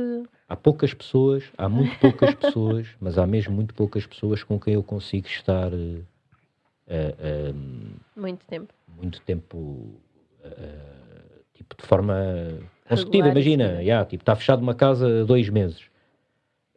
Eu não iria ser capaz de estar fechado numa casa dois meses com muitas pessoas. Co- ou então fechava-me num quarto. Yeah. Mas tenho, pronto, tenho isso. É uma Eu acho, eu acho que o confinamento foi o melhor que aconteceu ao João, porque o João passava-se eu todos os fins de semana. Ele, é hoje que vamos descansar. Olha, não, agora temos o almoço, temos. E o João ficava doido. Porque depois é tipo, sei lá, sábado vamos almoçar não sei onde, depois vamos jantar não sei quê, depois vamos não sei quê, depois vai, pá, e eu às tantas digo, pá, preciso de estar sozinho, meu, não, E para mim é aquela estar com- passagem óbvia, tipo, sábado almoçar com os sogros, Yeah. domingo almoçar com os pais e visitar a avó. Tipo, para mim são coisas, neste momento não são assim tão óbvias, mas eram coisas muito óbvias, não é? E, que- óbvias e que eu adoro, que me deixam mesmo bem disposta e adoro, adoro, adoro. E depois É. tem também muito aquela cena que é, é no fim disto, imagina, assim se passa um fim de semana, completamente, e, e passei um fim de semana inteiro Puf, à mesa, demasiado tempo, com, com pá, a meu ver, até é desperdiçar tempo, estás a ver? E, e depois estou estou ali e digo, pá, eu quero me pirar, porque eu não estou aqui a usufruir, tipo, eu não estou a curtir estar aqui. Esta é a realidade, eu não estou a curtir estar aqui. Já curti, já cheguei, já Exatamente, comi, já já, curti, já estive com o pessoal, agora quero-me ir embora. Estás a ver? Eh, Eu compreendo. Yeah. A Maria E- e, compreende não é uma questão, não é uma questão de não gostar de pessoas ou algo do género. Ou daquelas pessoas Sim, gosto, gosto. Gosto é por períodos eh, Curtos. eh, curtos de tempo. Yeah. Yeah. Eu também sou assim, o Diogo, o Diogo, aliás, eu acho que a nossa relação resulta porque temos essas alturas em que, epá, temos um almoço com, com os pais do Diogo, ou temos um não sei o quê, ok, eu vou. E a seguir ele tem um encontro com, ou vai à casa do primo, e já sabe que ele vai à casa do primo, eu fico em casa a fazer as minhas coisas, a recarregar as minhas baterias. Porque eu também sinto esse esgotamento. Quando estou muito tempo com as pessoas também, há qualquer coisa Yeah. E não tem que ser com as mesmas pessoas. Quando há sempre muita coisa a acontecer Claro. com muitas É. pessoas, É. a Maria não, não, e tenho não gosta. que, às tantas tenho que desligar. É, é, reti- Retirar-me, recarregar as baterias e a seguir já posso estar outra vez com as pessoas todas. e- Mas preciso daquele bocado. E o Diogo já sabe, então acabamos por fazer a nossa vida no. Olha, hoje vamos estar com os meus pais, ok, estamos com os meus pais. Depois, se ele quer ir fazer outra coisa com mais alguém, já sabe que eu fico na minha, tranquilo. Yeah. Mas aí depois entra aqui um, uma coisa. filhos. É, ah, que é assim, tipo, Exatamente. se ela vai, vai, mas depois os miúdos também vão. Claro. E depois cabe-lhe a ela sempre. Epá, também é chato. Então, Claro, pronto, eu é muitas vezes depois exatamente. tenho de ir mesmo sem querer ir. Exatamente. E pronto, e está-se bem. Vocês ao terem filhos muda logo muito. A dinâmica. Ter filhos deve ser uma missão engraçada em si, mas é uma missão. Também falámos disso. né? Exatamente. Só que nós, pronto, como temos. A nossa vida é um bocadinho diferente por não termos filhos. Só temos cães. E é fácil. Que é- aí. mas, mas pronto, fora de brincadeiras, o que, o que acontece, e, e acho que é por isso que nós nos damos muito bem, é que respeitamos os limites de cada um. Eu sou alguém que eu posso estar. Eu acho que punhas-me numa casa a viver dois meses com quem, com, com quem que fosse e eu safava-me. O Diogo é um bicho social, não vale. Na- acabava, pá, mesmo que não gostasse da pessoa, acabava por, por me safar. E, e compreendi que a Maria é muito diferente de mim ne- nesse aspecto. Então, com o tempo, ok, ela, temos este compromisso, cumprimos esse compromisso, ela vai para casa, eu se quiser ir fazer o que que quer que seja, vou. E isso funciona bem também por uma, por uma razão aqui importante que a gente especifi- especifique, que é, nós estamos 24 horas juntos, trabalhamos no mesmo sítio, treinamos juntos, não somos aquele casal em que ela está 8 horas num escritório, eu estou é 8 horas a fazer outra coisa qualquer, e só nos vemos ao fim do dia Exato. e o fim de semana queremos estar um com o outro. Nós não, nós estamos a semana toda sempre um com o outro. Agora não tanto, porque temos horários um bocadinho diferentes, mas normalmente, ou 90% do tempo, é isso que acontece. Então é fácil chegar ao fim de semana e ela quer ficar em casa a ver televisão ou a tratar do que quer que seja, fica, e eu vou fazer o que bem me apetecer, porque não temos aquela necessidade, não, temos que passar este tempo juntos. E depois lá está, ao não ter filhos, acaba Claro, por ser um bocadinho, Sim. um bocadinho muito mais fácil de tomar essas decisões. Os filhos desequilibram muito essa equação, não é? Quando somos dois a gerir, pronto. E- mas para mim, por exemplo, eh, para mim é difícil, porque como eu gosto mesmo muito de estar em família e adoro aqueles almoços que se prolongam e que depois viram em tardes de jogos e que depois viram até em noite outra vez de jantar, eu adoro isso, adoro. Ah, gostava de, de partilhar com ele, gostava que ele estivesse inserido nesse, nessa dinâmica. E sei que quando ele está, muitas vezes chega ali uma altura que eu já, já começo a perceber que ele já não está bem, depois já começo eu a não estar bem, porque ele não está bem e que já começa a ficar dividida, tipo, É. pá, tenho que me ir embora, mas estou a gostar de estar aqui, depois fico naquela saia justa e nem sempre é muito, é muito fácil gerir isso, não é? Mas eu acho que o segredo dos relacionamentos é mesmo esse, é entendermos, hum, entendermos que somos mesmo pessoas diferentes e respeitarmos os lugares de cada um. Hum, mas não é, não é fácil. Não é nada é fácil de gerir. É engraçado no que toca a essa coisa da família, que eu também sou muito mais. É engraçado porque eu junto um bocado de vocês os dois, porque também adoro estar com a família e para mim os almoços de família também são coisas que depois é para durar, ou os jantares para depois prolongar pela noite. Aliás, o meu irmão tem sempre jogos de carta Munchkins e É. Resistance Adoro. e não sei o quê. Tem sempre um monte dessas coisas. Ahm, e o que eu noto que, que acabou por acontecer naturalmente é estamos à mesa, estamos na conversa, estamos não sei o quê, e o Diogo, quando não quer estar, desliga. Pronto, está no mundo dele, vai agarrar no telemóvel, vai sentar no sofá, vai. E não, não estraga o ambiente, muito pelo contrário, porque faz com que eu não sinta esse peso de ai, o gajo já está incomodado, isto já Mas está porque a mim não me chateado." incomoda estar ali, não é como o João. Eu estou na boa, só ele às é tantas viajar. vai para as coisas dele e ele está bem, porque assim está bem na- nas coisas dele, não está chateado, não está nada. E eu estou bem, porque não tenho de estar preocupada com ele e posso estar a usufruir do, do tempo e da, da situação. Mas depois tens, chega uma, uma altura ali que é mais tu a ficar. Porque eu estou bem a viajar na minha, no meu planeta, no planeta Diogo, com as outras pessoas a falarem. E ela depois chega uma altura que não, que pronto, já está aqui, chegou ao Sim, aí limite, é do género, embora. olha, vamos embora? Vamos. Já. Depois, pronto, eu estou sempre mais ou menos bem. Por acaso agora tenho tentado, é às vezes meto-me para o lado, assim de lado, e meto-me a meditar um bocadinho. Às vezes até de olhos abertos. Yeah, yeah, yeah, yeah. Consegues? Yeah, yeah. Mas também é uma. Eu tenho, tenho meditado com alguma frequência, Regularidade. regularidade, eu acordo bem da cedo em casa. Então uma das coisas que tenho feito é acordar mesmo bem da cedo e, e tenho ali aquele períodozinho para, yeah, para meditar um bocadinho, para fazer também uns exercícios de respiração e etc. E então isso, essa regularidade está-me a, a começar a dar esse poder, que é tipo, estou ali e de repente, ok, Consegues desligar. é só preocupar-me teu- na minha respiração, estou a respirar. Às vezes as pessoas até falam comigo, eu digo assim que sim com a cabeça e, E não ouviu nada. Yeah. Não, ouvi, ouvi, mas nem. Pronto, sorriu, digo que sim, está tudo bem. Yeah, ah, ah, porque, porque lá está. Ah, apesar de eu não gostar de estar nessa posição, eu sei que tenho muito a ganhar por estar nessa posição como em tudo, não é? O desconforto que é estar nessa posição, etc.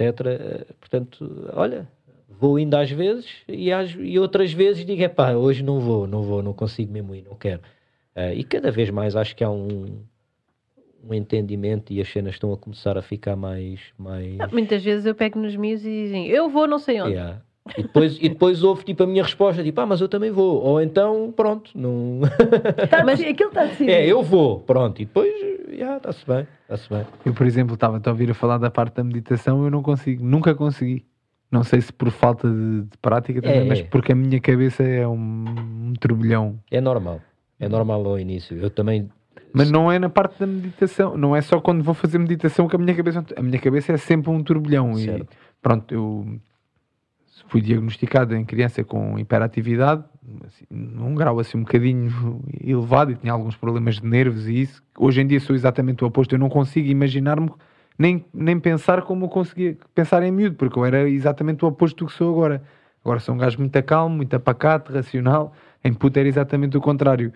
E, e um dia, um psiquiatra que eu ia com muita regularidade, ainda em miúdo, já não me lembro que idade é que eu tinha, se 13, por volta disso, disse, com, o- com o passar do tempo, a tua hiperatividade física vai diminuir, ainda mais como tu fazes muito desporto, vais, vais sentir-te mais confortável fisicamente em estar sentado num sítio ou teres que estar parado em algum lado, mas o que a tua cabeça é que vai passar de hiperatividade física mais para hiperatividade Mental. mental, e Mental. depois daí o déficit de concentração e essas coisas todas.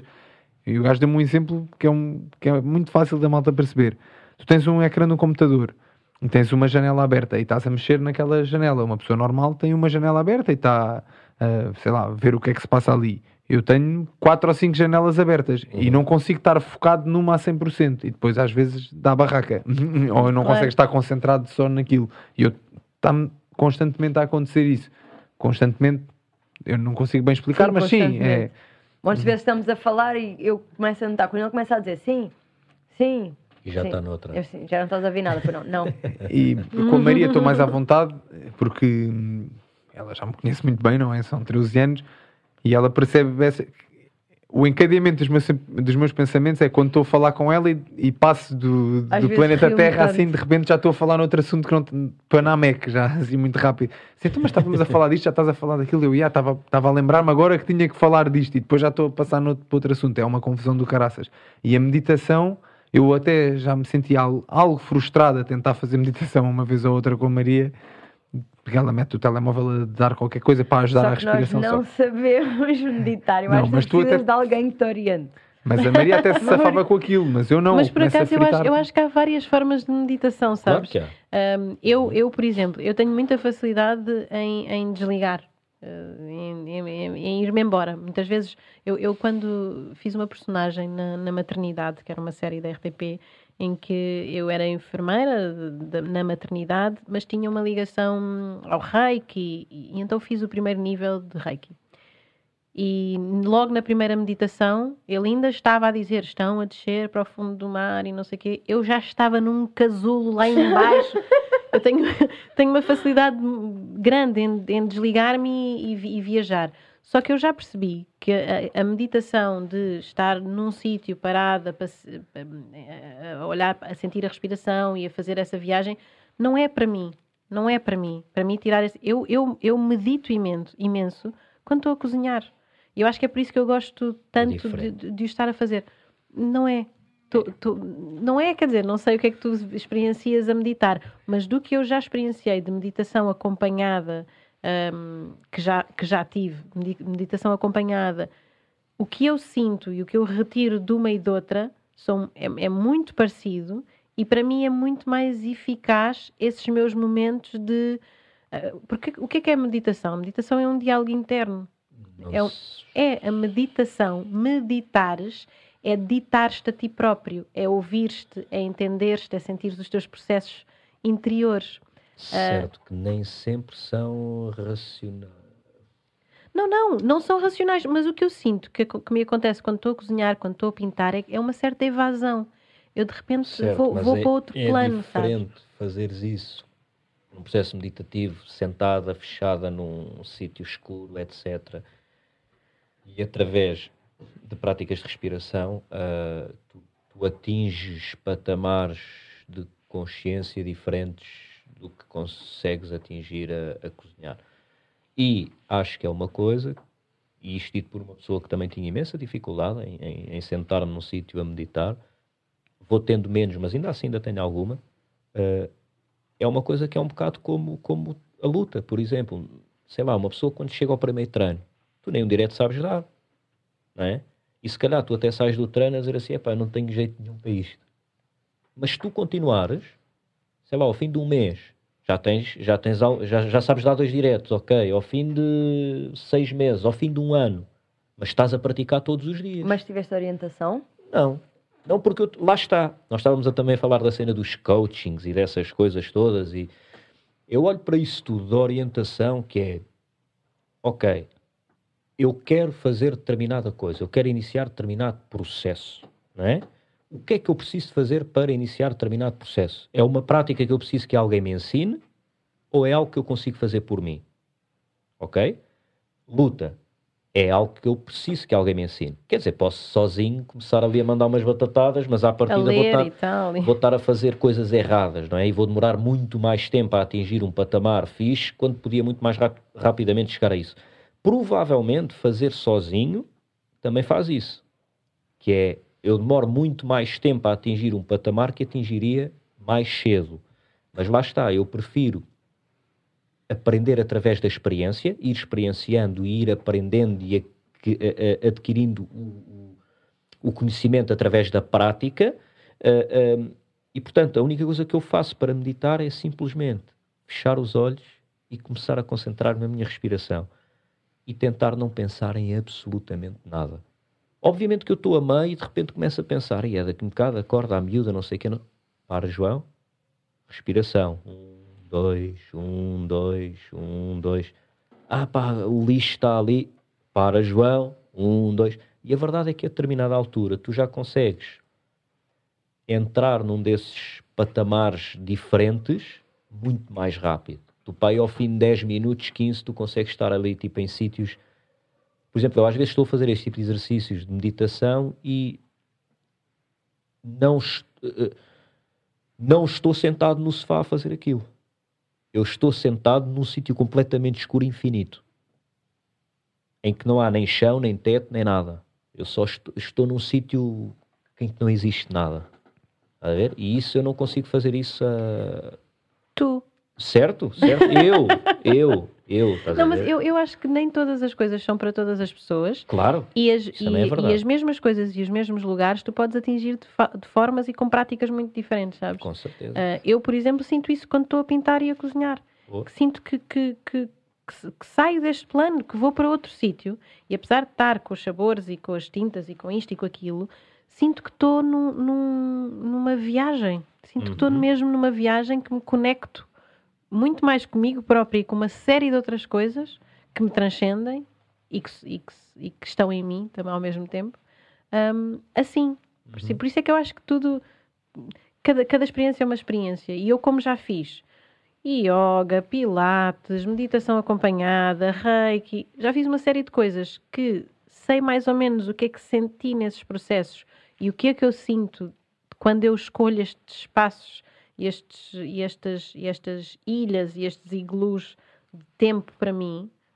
E, e digo-te que para mim é uma espécie de meditação. Acredito, acredito. Resulta Nem muito sempre. mais do E que- resulta muito mais. Nem sempre. Há alturas que estou a cozinhar que estou só a cozinhar, não é? Que não estou nesse processo.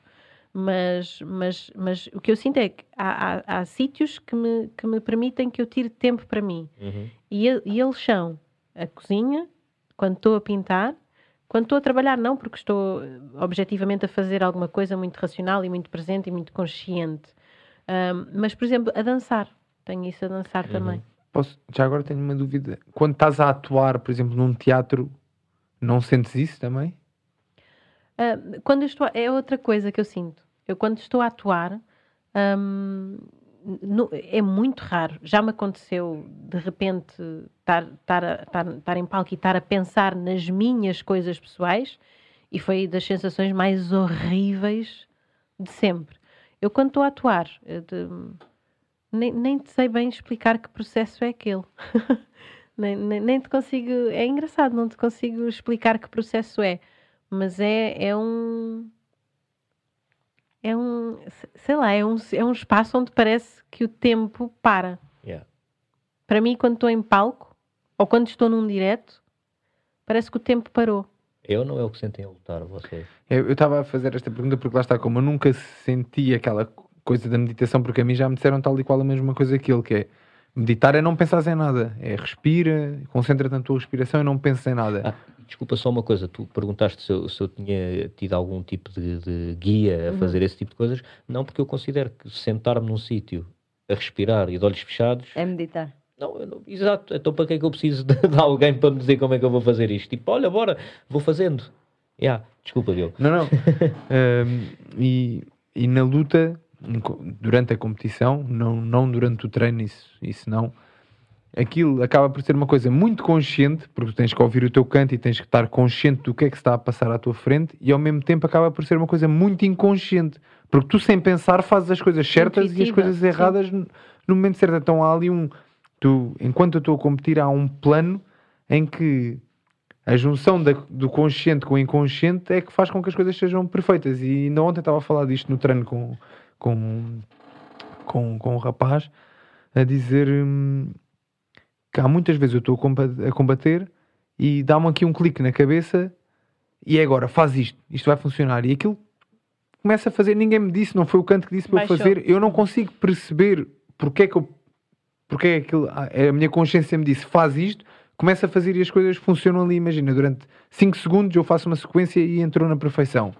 Ou a vez que isso mais me aconteceu foi na, na Alemanha, num dos maiores KOs que eu dei de um pontapé à cabeça, eu houve ali qualquer coisa que me disse, dá um pontapé à cabeça, é agora. E eu dei no- naquele momento e dei KO.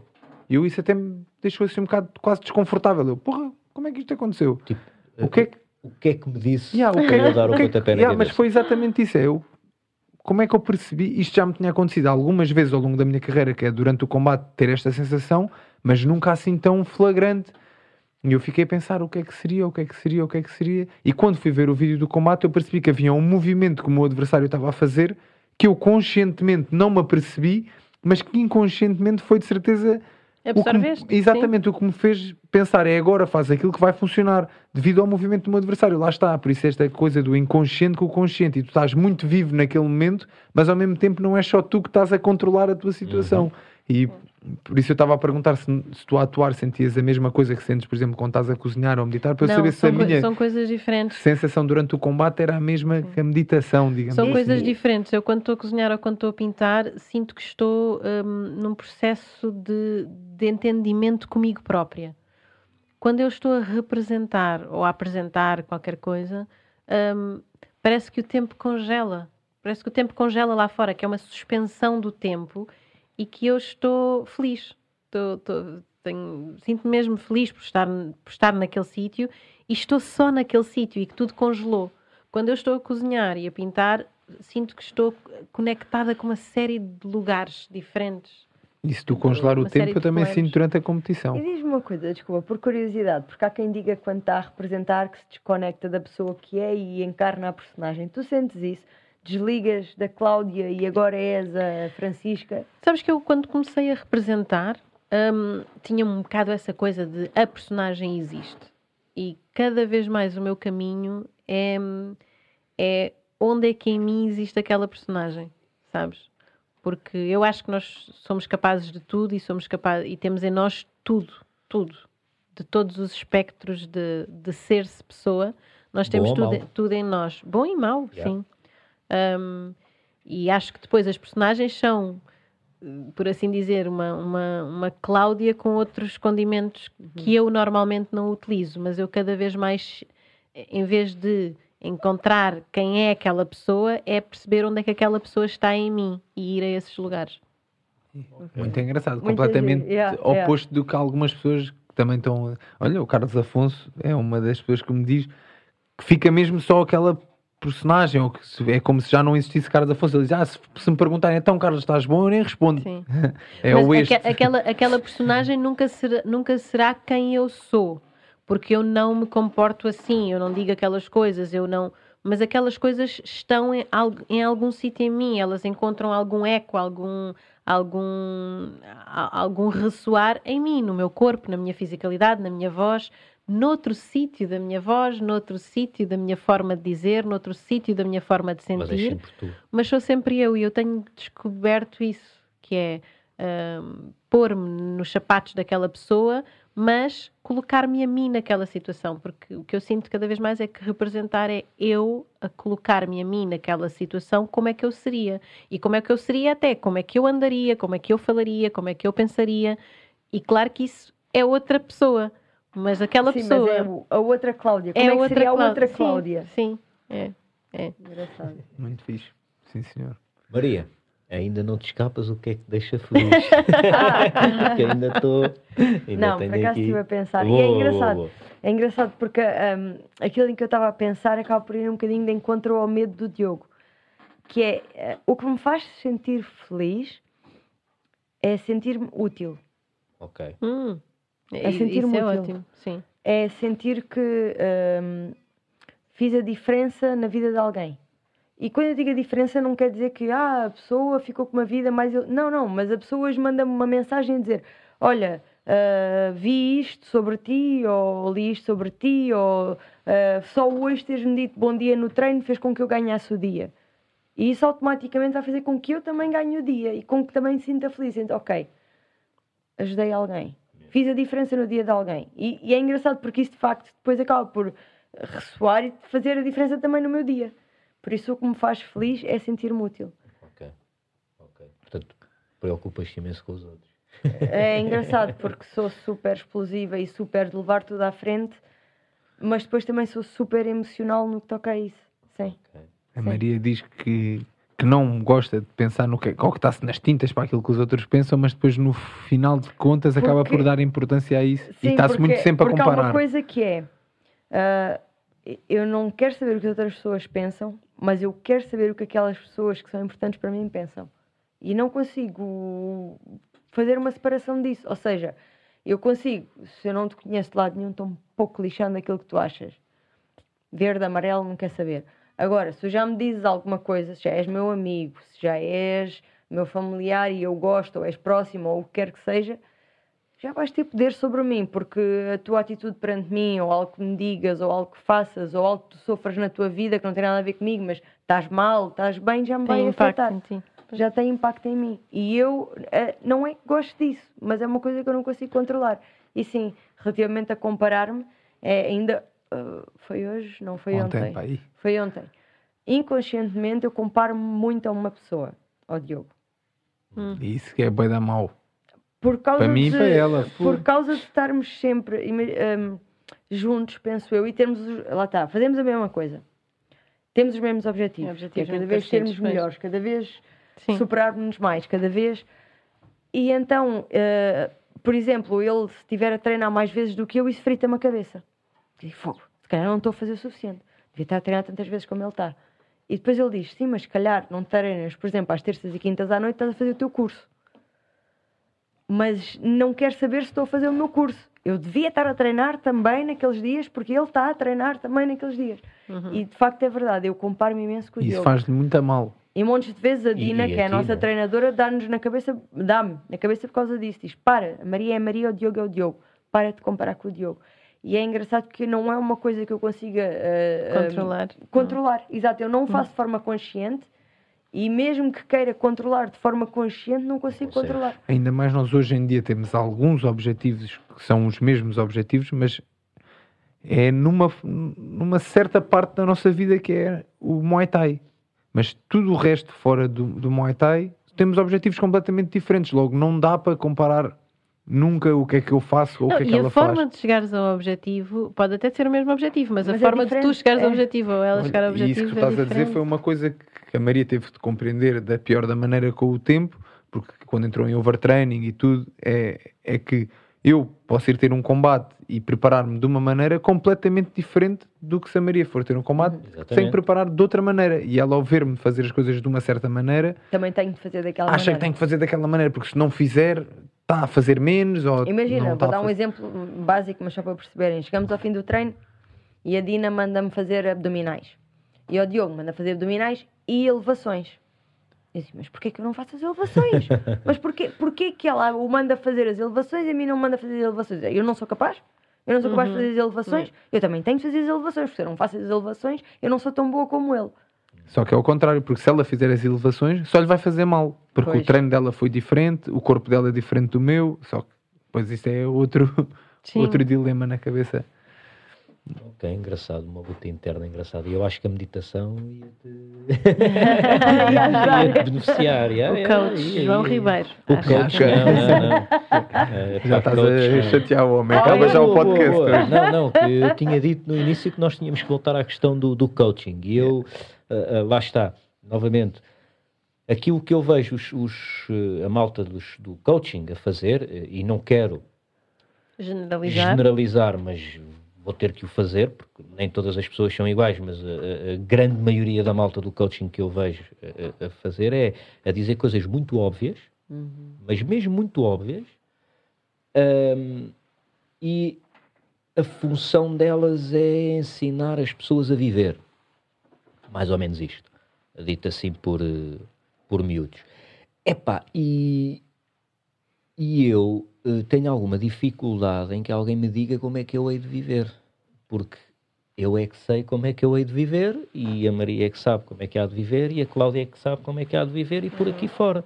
E, portanto, ver uma pessoa que faz disso vida, dizer aos outros como viver, eh, epá, deixa-me assim um bocadinho. Não, não simpatizo, digamos. Agora, entendo que aquilo que para mim pode ser muito óbvio, ou seja, as coisas que, nós, que eu estava a dizer ao início que eles dizem que são muito óbvias, para algumas pessoas podem não ser. E de facto, há algumas coisas que eles dizem que, eh, aliás, a maioria das coisas que eles dizem são bastante positivas.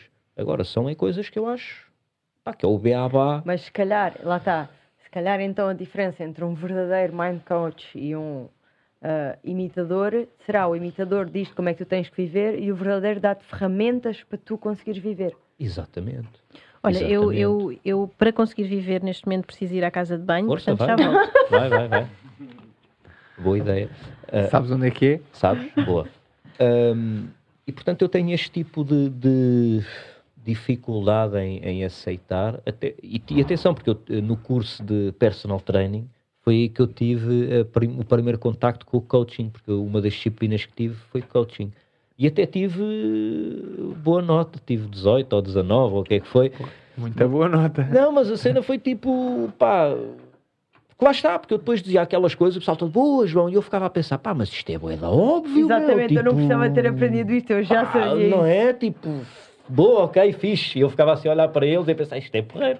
Um gajo diz cenas óbvias e sou muito bom.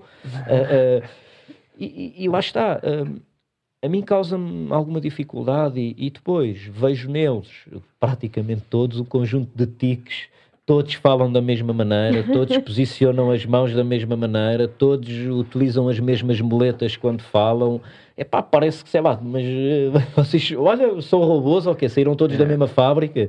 Ahm, Há um e- script. é isso, é isso. É uma forma de estar, de ser. Depois é muito. Acabam por ficar reféns dos seus próprios ensinamentos. É? Que é, tu tens que ter uma postura assim que é para demonstrar que estás a sentir isto. Tu tens que olhar para a pessoa assim porque estás a Para demonstrar aquilo. transmitir seriedade, confiança, não E lá está, que é. Depois eu olho para eles e penso: este gajo está a agir assim porque está a pensar que é assim que vai ter de mim o não sei o quê. Epá, isso não faz sentido, meu. Tu, tipo, eu até posso olhar para ti e agora começar a ficar aqui e olhar para ti porque me apetece e tu não estás nada à espera disso. É indiferente aquilo que tu me estás a dizer eh, pa- para a minha reação. Eu- eu- são coisas que me. Epá, deixa-me mesmo um bocado com o pelo eriçado. ver? E depois ver pessoal a ganhar dinheiro dessa maneira, eu fico tipo, é Mas sabes porra. porque eu acho que Ah. ah, vendedor da, da banha da cobra sempre houve. Uhum. E isso é um campo perfeito para vendedores de banha da cobra. Ah. Porquê? Tu dizes a coisa do isso, para mim é óbvio. E ah, para ti é óbvio, para nós também é óbvio. Mas todos nós aqui, mesmo a Cláudia, temos um estilo de vida muito diferente do habitual. Sim. a Sim, sim. forma, a Cláudia é artista, nós somos lutadores, tu tens Eu- as preocupações das meditações, dos não sei o quê, Não, está ele é sempre a treinar, está sempre não digas isso. não, Não, é não, isso, eu não não sou é isso. PT, Mas onde eu eu não quero sou chegar PT. é à cena do também está sempre a procurar o melhorar-se, o Tu tens as meditações. Não, eu sou, eu sou, Não. eu costumo dizer, a minha missão é ser pessoa. Eu sou pessoa. Pronto, mas aí está. O teu mindset é muito diferente de uma pessoa que todos os dias se levanta às 8 da manhã para ir É, para é, o trabalho, para completamente. trabalhar, para vir voltar para casa, para ir buscar os filhos, para não sei o quê. Uhum. Yeah. Então tu chegas a uma pessoa dessas, falas de algo que para nós é óbvio porque usamos todos os dias na nossa vida e nem conseguíamos viver de outra maneira, e a pessoa diz: Uau, isto é genial. Yeah. Eu noto isso quando nós muitas vezes falamos, por exemplo, com o meu irmão. O meu irmão, e mesmo assim o meu irmão também tem pensamentos um bocado ao lado, ou seja, também, mas se eu for falar com ah, em almoços de família e começarmos os dois a debater ah, as nossas experiências de vida, o que é que aprendemos com isto, o que é que aprendemos com aquilo, o que- às vezes eles ficam a olhar para nós como se estivessem ah, a ouvir dois génios a falar e nós estamos sempre, lá está, estamos às a falar vezes de até ao coisas contrário, óbvias. às vezes olham para nós como Ou dois nós loucos, sendo- dois Yeah. Também, ou dois às loucos. vezes sim. também, exatamente. Mas, às vezes mas é, também. a, a linha É muito terno. É, é? muito terno. Mas por isso eu acho que é fácil tu chegares a alguém com, uma, com um estilo de vida assim ah, e dizer ah, se tu pensares assim ou se comportares assado, a pessoa diz uau, yeah. isso é bom, é diferente, faz todo o sentido. Uhum. Eu acho que vai muito da seriedade com, com que as pessoas encaram também. aquilo Boa, que estão a fazer, não é? Porque há efetivamente, mas, mas como em todas as profissões, há atores, lutadores, em todas as profissões. Há quem está lá só porque ou quer ganhar dinheiro, ou quer ganhar reconhecimento, ou quer o, o que quer que seja, e há quem efetivamente esteja lá porque quer fazer a diferença na vida de alguém. E, a- e era o que a Maria estava a dizer, eu não, não ouvi bem o que se disse antes disso, mas há pessoas que efetivamente precisam de ouvir determinadas coisas e repeti-las até à exaustão para Por- entenderem, por muito óbvias que sejam. por é? muito óbvias que seja. E, e o que é óbvio também tem muito que se lhe diga, não é? O que é óbvio para ti não é óbvio Eu para só acho, é, só acho é que o problema dos mind coaches ou dos coaches eh, neste momento e é exatamente o mesmo problema que os PTs, principalmente os que estão mais direcionados para a parte da luta. Aí a Porque- cala de fone. porque Ah, pronto que é, são áreas que é fácil de nós não sermos assim tão bons ou não termos E que Conhecimento. Basta teres paleio, yeah, Yeah. basta teres paleio. mas vendo-me bem, falo bem sou um bocadinho diferente do, do habitual a minha maneira de estar e de falar é um bocadinho diferente do habitual e eu consigo facilmente ganhar dinheiro com isto e muita gente quer ganhar dinheiro só que é Porque aquilo- tenho paleio, não é? Exatamente. Mas, Mas é, é isso verdade. mesmo. É verdade, E- esses eu gajos a- vendem-se muito melhores do que nós que percebemos das coisas. Porque nós não temos a lata de chegar ali e dizer ah, porque isto, não sei o quê. Não, nós queremos, olha, se vê lá, isso se calhar é melhor. E esses gajos chegam, nós conhecemos então um que é o vendedor rei. vendedores. E, e, opá, e o gajo vende-se de uma maneira que eu invejo. É, é. Ele Mas parece, mas parece uma super estrela do que quer que seja. Vende-se a promotores, vende-se a patrocinadores. Ele consegue tudo. E não faz um combate. Pronto, mas, mas a verdade é que consegue. Exatamente. Pronto, mas é, mas é que eu digo, e eu faz, custa-me um bocadinho, e tenho esta conversa com algumas pessoas, às vezes, ver principalmente PTs ligados à luta e pensar, epá, e aquele gajo está ali a dar uma banhada do caraças e a pessoa está a ser enganada e está a pagar e nem sabe. Mas ao mesmo tempo também já, a Dina já me disse uma coisa que me fez pensar e que é verdade, que é, se tu não fosses dar PTs, de- ou melhor, ou se tu fosses dar PTs à tua maneira àquela mesma pessoa, aquela pessoa provavelmente não ia... Não ia, Entender, yeah, ou- não ia Exato. curtir sequer. Por isso, Deixa estar. Yeah. Há um espaço para equilíbrio, todos, há um espa- equilíbrio há espaço natural para todos. coisas. Ao mesmo tempo, tenho amigos que, me- que são lutadores também e que me dizem: Fónix, andei eu aqui, estou a lutar há não sei quantos anos, a esforçar-me eh, para para dar PTs e isso tudo, e quase não tenho clientes porque estes Eu gajos estão. estão... a Maria chateia-se com isto. Porque estes gajos vêm para aqui enganar as pessoas e a malta paga-lhes PTs eles porque eles se vendem muito bem e eu que não, tenho, que- não me quero estar aqui a vender porque nem acho isso fixe. Mas que sou lutador a sério e que tenho uma prática desportiva dentro desta modalidade com uma década, não tenho, não tenho PTs. E este gajo está cheio de PTs a ganhar aí, dinheiro só a, a- engan- a enganar. Inglaterra, o, um, quem é que foi o gajo que andaram? Eu, dos os lutadores que andaram mesmo a, a chegar ao pé de PTs Ah, e dizer. yeah, eh, do Liam Harrison. Liam Harrison, exatamente. Os gajos que viam PTs na rua e iam lá dizer Iam não lá, podes dar lutadores PTs. de sério iam lá dizer não podes dar PTs. O Liam Ah, mas Harrison não sei ainda quê, por então cima o que é que sabes. bate devagarinho, portanto deve ter sido Mas eu agradável. juro, eu bati palmas quando o Diogo me disse isto. É pá, não é muito correto. É muito correto. É, não, não. Devíamos conseguir fazer a mesma coisa Mas eu, porque eu, gajos eu não acho, merecem. eu acho que isso acontece em todas as profissões. Ah, eu em todas. A quantidade de atores que, que, na minha perspectiva, não são atores e que trabalham muito mais do que grandes atores que eu conheço. Um, a quantidade, ainda há bocadinho falávamos com o Mendes, para quem não sabe, o Mendes é o técnico que acompanha este, aqui. este fighter e é o sempre careca. falado, é, em todos os podcasts é falado. Uh, ele, ele ainda, há pouco estávamos a falar sobre a questão da fisioterapia. Há pessoas que tiram cursos de duas semanas de massagens e depois vão massajar pessoas e dar Isso. massagens. E aí é perigoso. Não, mas como um PT também é muito perigoso, É, um PT é. Sem dúvida. dar, É. dar, dar, um, Isso e uh, uh, da mesma forma para o coaching. Lá está. Que é, tu podes estar duas semanas com uma pessoa a dizer é assim, assim, assim, assado que se faz. E depois, adeus e até amanhã. Eh, Essa pessoa muito dificilmente vai conseguir ao fim de dois anos ou três uh, um, retirar uh, aquilo que necessitava ter retirado daquelas mas duas ou três aí- semanas. Mas aí quer, depende, não é? Tem que haver um acompanhamento muito maior, muito maior, durante muito Sim, mais que tempo. claro que sim. Muito mais Claro que tempo. sim, Tem que tudo- ser tudo uma que coisa, são- deve demorar anos. Tudo o que são processos, claro, tudo o que são processos de, de, Cabeça. de calibração Cabeça ao corpo, não é? Mas é que Da com mente, o corpo as mas pessoas estão mente, dispostas tempo, claro, É, é- mais do que o corpo. Muito Só bem. que é giro. Se tu disseres a uma pessoa assim, estás disposta a trabalhar o teu corpo e daqui a um ano estás como queres? Sim, sim. Estás disposto a trabalhar a tua cabeça todos os dias Não. daqui a um ano? Não. Não, é, Então, não.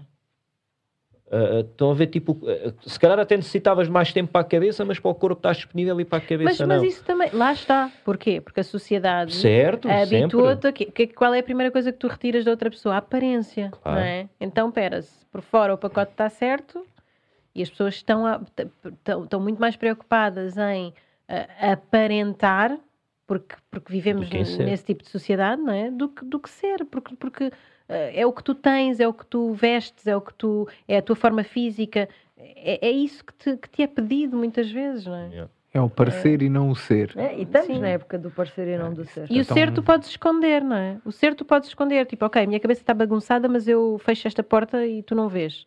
Ah, o Ah, físico tu não escondes. é, é. O físico está aqui. Quer dizer, podes pôr umas roupas mais largas Sim, mas ou não é whatever, mesma mas não é a coisa. mesma Sim, coisa. sim, sim. Ah, e, e o que está mal, o que está mal é um bocadinho isso, não é?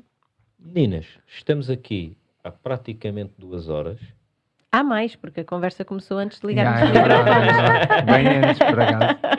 Bem antes. Ahm, há alguma coisa que, que nos queiram ah, dizer mais, vocês? Epá, Ah, epá, não é- não, não, agora então é que não. temos que acabar, agora é que Temos que Não, então acabar. fica mesmo, fica mesmo por aqui, é melhor. Não. Vamos chafar. Não, vocês, vocês é que devem saber se há mais alguma coisa que nos Eu querem eh, perguntar. já estou muito satisfeito com a, com a conversa que tive aqui. Fiquei a conhecer eh, um bocado mais a Maria. Eh, de ti também. Também fiquei a conhecer algumas coisas eh, eh, que, não, que não sabia. Ahm, e gostei muito de vos ter cá e queremos que voltem. Ok? Se vocês quiserem se sentirem confortáveis a voltar, a gente... Sozinhas, as sentimos, duas. Nós que estamos super também. vontade. Nós estamos bem também. Nós estamos bem, não é? Estamos. Estamos tranquilos. Mais ou menos, está, mais ou que as menos. coisas está quase a acabar e eu até me portei bem. o Diogo agora está, está a sentir o. Alguma pergunta que querias ter feito que não fizeste? Não, ah, era. Se calhar tinha, tinha tido a curiosidade de perguntar se tu sentes que isto aqui do, da, da quarentena que estamos a ver do Covid afetou o, o teatro e por ter afetado o teatro te afetou a ti a nível pessoal, porque se é uma coisa que tu gostas tanto de fazer, porque eu sinto que, por exemplo, com o ter parado a competição e os combates, isso está-me a frustrar imenso por eu saber que não tenho controle sobre esta situação. A, a minha data de validade enquanto atleta está a chegar a um fim E não eu sabes quando não, é que isto yeah, vai- eu não posso usufruir daquilo que mais gosto de fazer. E, Sim. e, ouvi-te falar e vejo que tu gostas de fazer teatro. E ao não poderes fazer teatro, isso afeta-te a nível pessoal? Uh, sim, afeta-me. Afeta-me a nível pessoal e de uma forma muito, muito global até. porque é, é, é horrível o que está a acontecer em relação à cultura, não é? Que está suspensa e pelo menos estas formas que só existem presencialmente, porque o teatro eh, ah, vamos filmar, então filmamos a peça de teatro. Deixa de ser Não é teatro, não é a mesma coisa. Um, e, e depois de estar filmado, tu já não estás a representar, não é? É aquela captação daquele dia, pronto, e, e não faz sentido. Uh, é terrível, é terrível. Acho que vai ter um impacto imenso, não só nos profissionais de, de- das artes que já que já, já, já, já estamos a ver famílias inteiras na miséria, porque infelizmente eh, as pessoas têm muita noção dos atores e dos músicos e, e- e dos artistas plásticos e dos bailarinos, mas há toda uma equipa para que, para que possa acontecer teatro, para que possa acontecer dança, para que possa. de muita gente que está a sofrer muito e que já perderam os seus trabalhos e que estão na miséria. Na miséria há muitos cabazes eh, eh, a serem feitos para, ser- para serem entregues porque não há pão na mesa de muita gente que, que, que alimenta a cultura. Eh, E a cultura tem um lugar, que vocês também devem sentir isso um bocadinho na- no desporto e na luta. Sobretudo na luta. Ah, é isso no desporto e na luta. Um, que é, a cultura é completamente relegada para um plano de quase de, de- é uma coisa que não é necessária é, é um entretenimento um, mas pronto vivemos bem sem, sem ela quando para mim eh, que, que, pronto posso ser um bocadinho sus- suspeita porque trabalho nessa área mas a forma como eu vejo a cultura é eu olho para a cultura como olho para a educação como algo que, que nos define profundamente como algo que hum, determina as, as nossas relações as nossas interações como algo que perspectiva o mundo em que vivemos, como algo que nos faz olhar para o outro de uma forma única e muito mais empática, e, e isso define a identidade individual, mas também a identidade global do que é que somos enquanto seres humanos. E ver-nos privados disso, a mim dói-me duplamente porque vejo-me privada de fazer acontecer e vejo-me privada de poder usufruir, hum, que não de uma forma virtual, ah, é doloroso, é doloroso e, e, e dilacera-me. Ah, não estou numa situação financeira delicada porque tenho dentro da minha área eu faço muita coisa um, e muitas dessas coisas estou a conseguir fazer e tenho e estou num lugar de privilégio porque assim que levantarem o confinamento eu tenho uma peça para estrear, uh, projetos a acontecer num teatro do qual sou diretora, uh, tenho muita coisa para acontecer e estou num lugar de, de privilégio financeiro.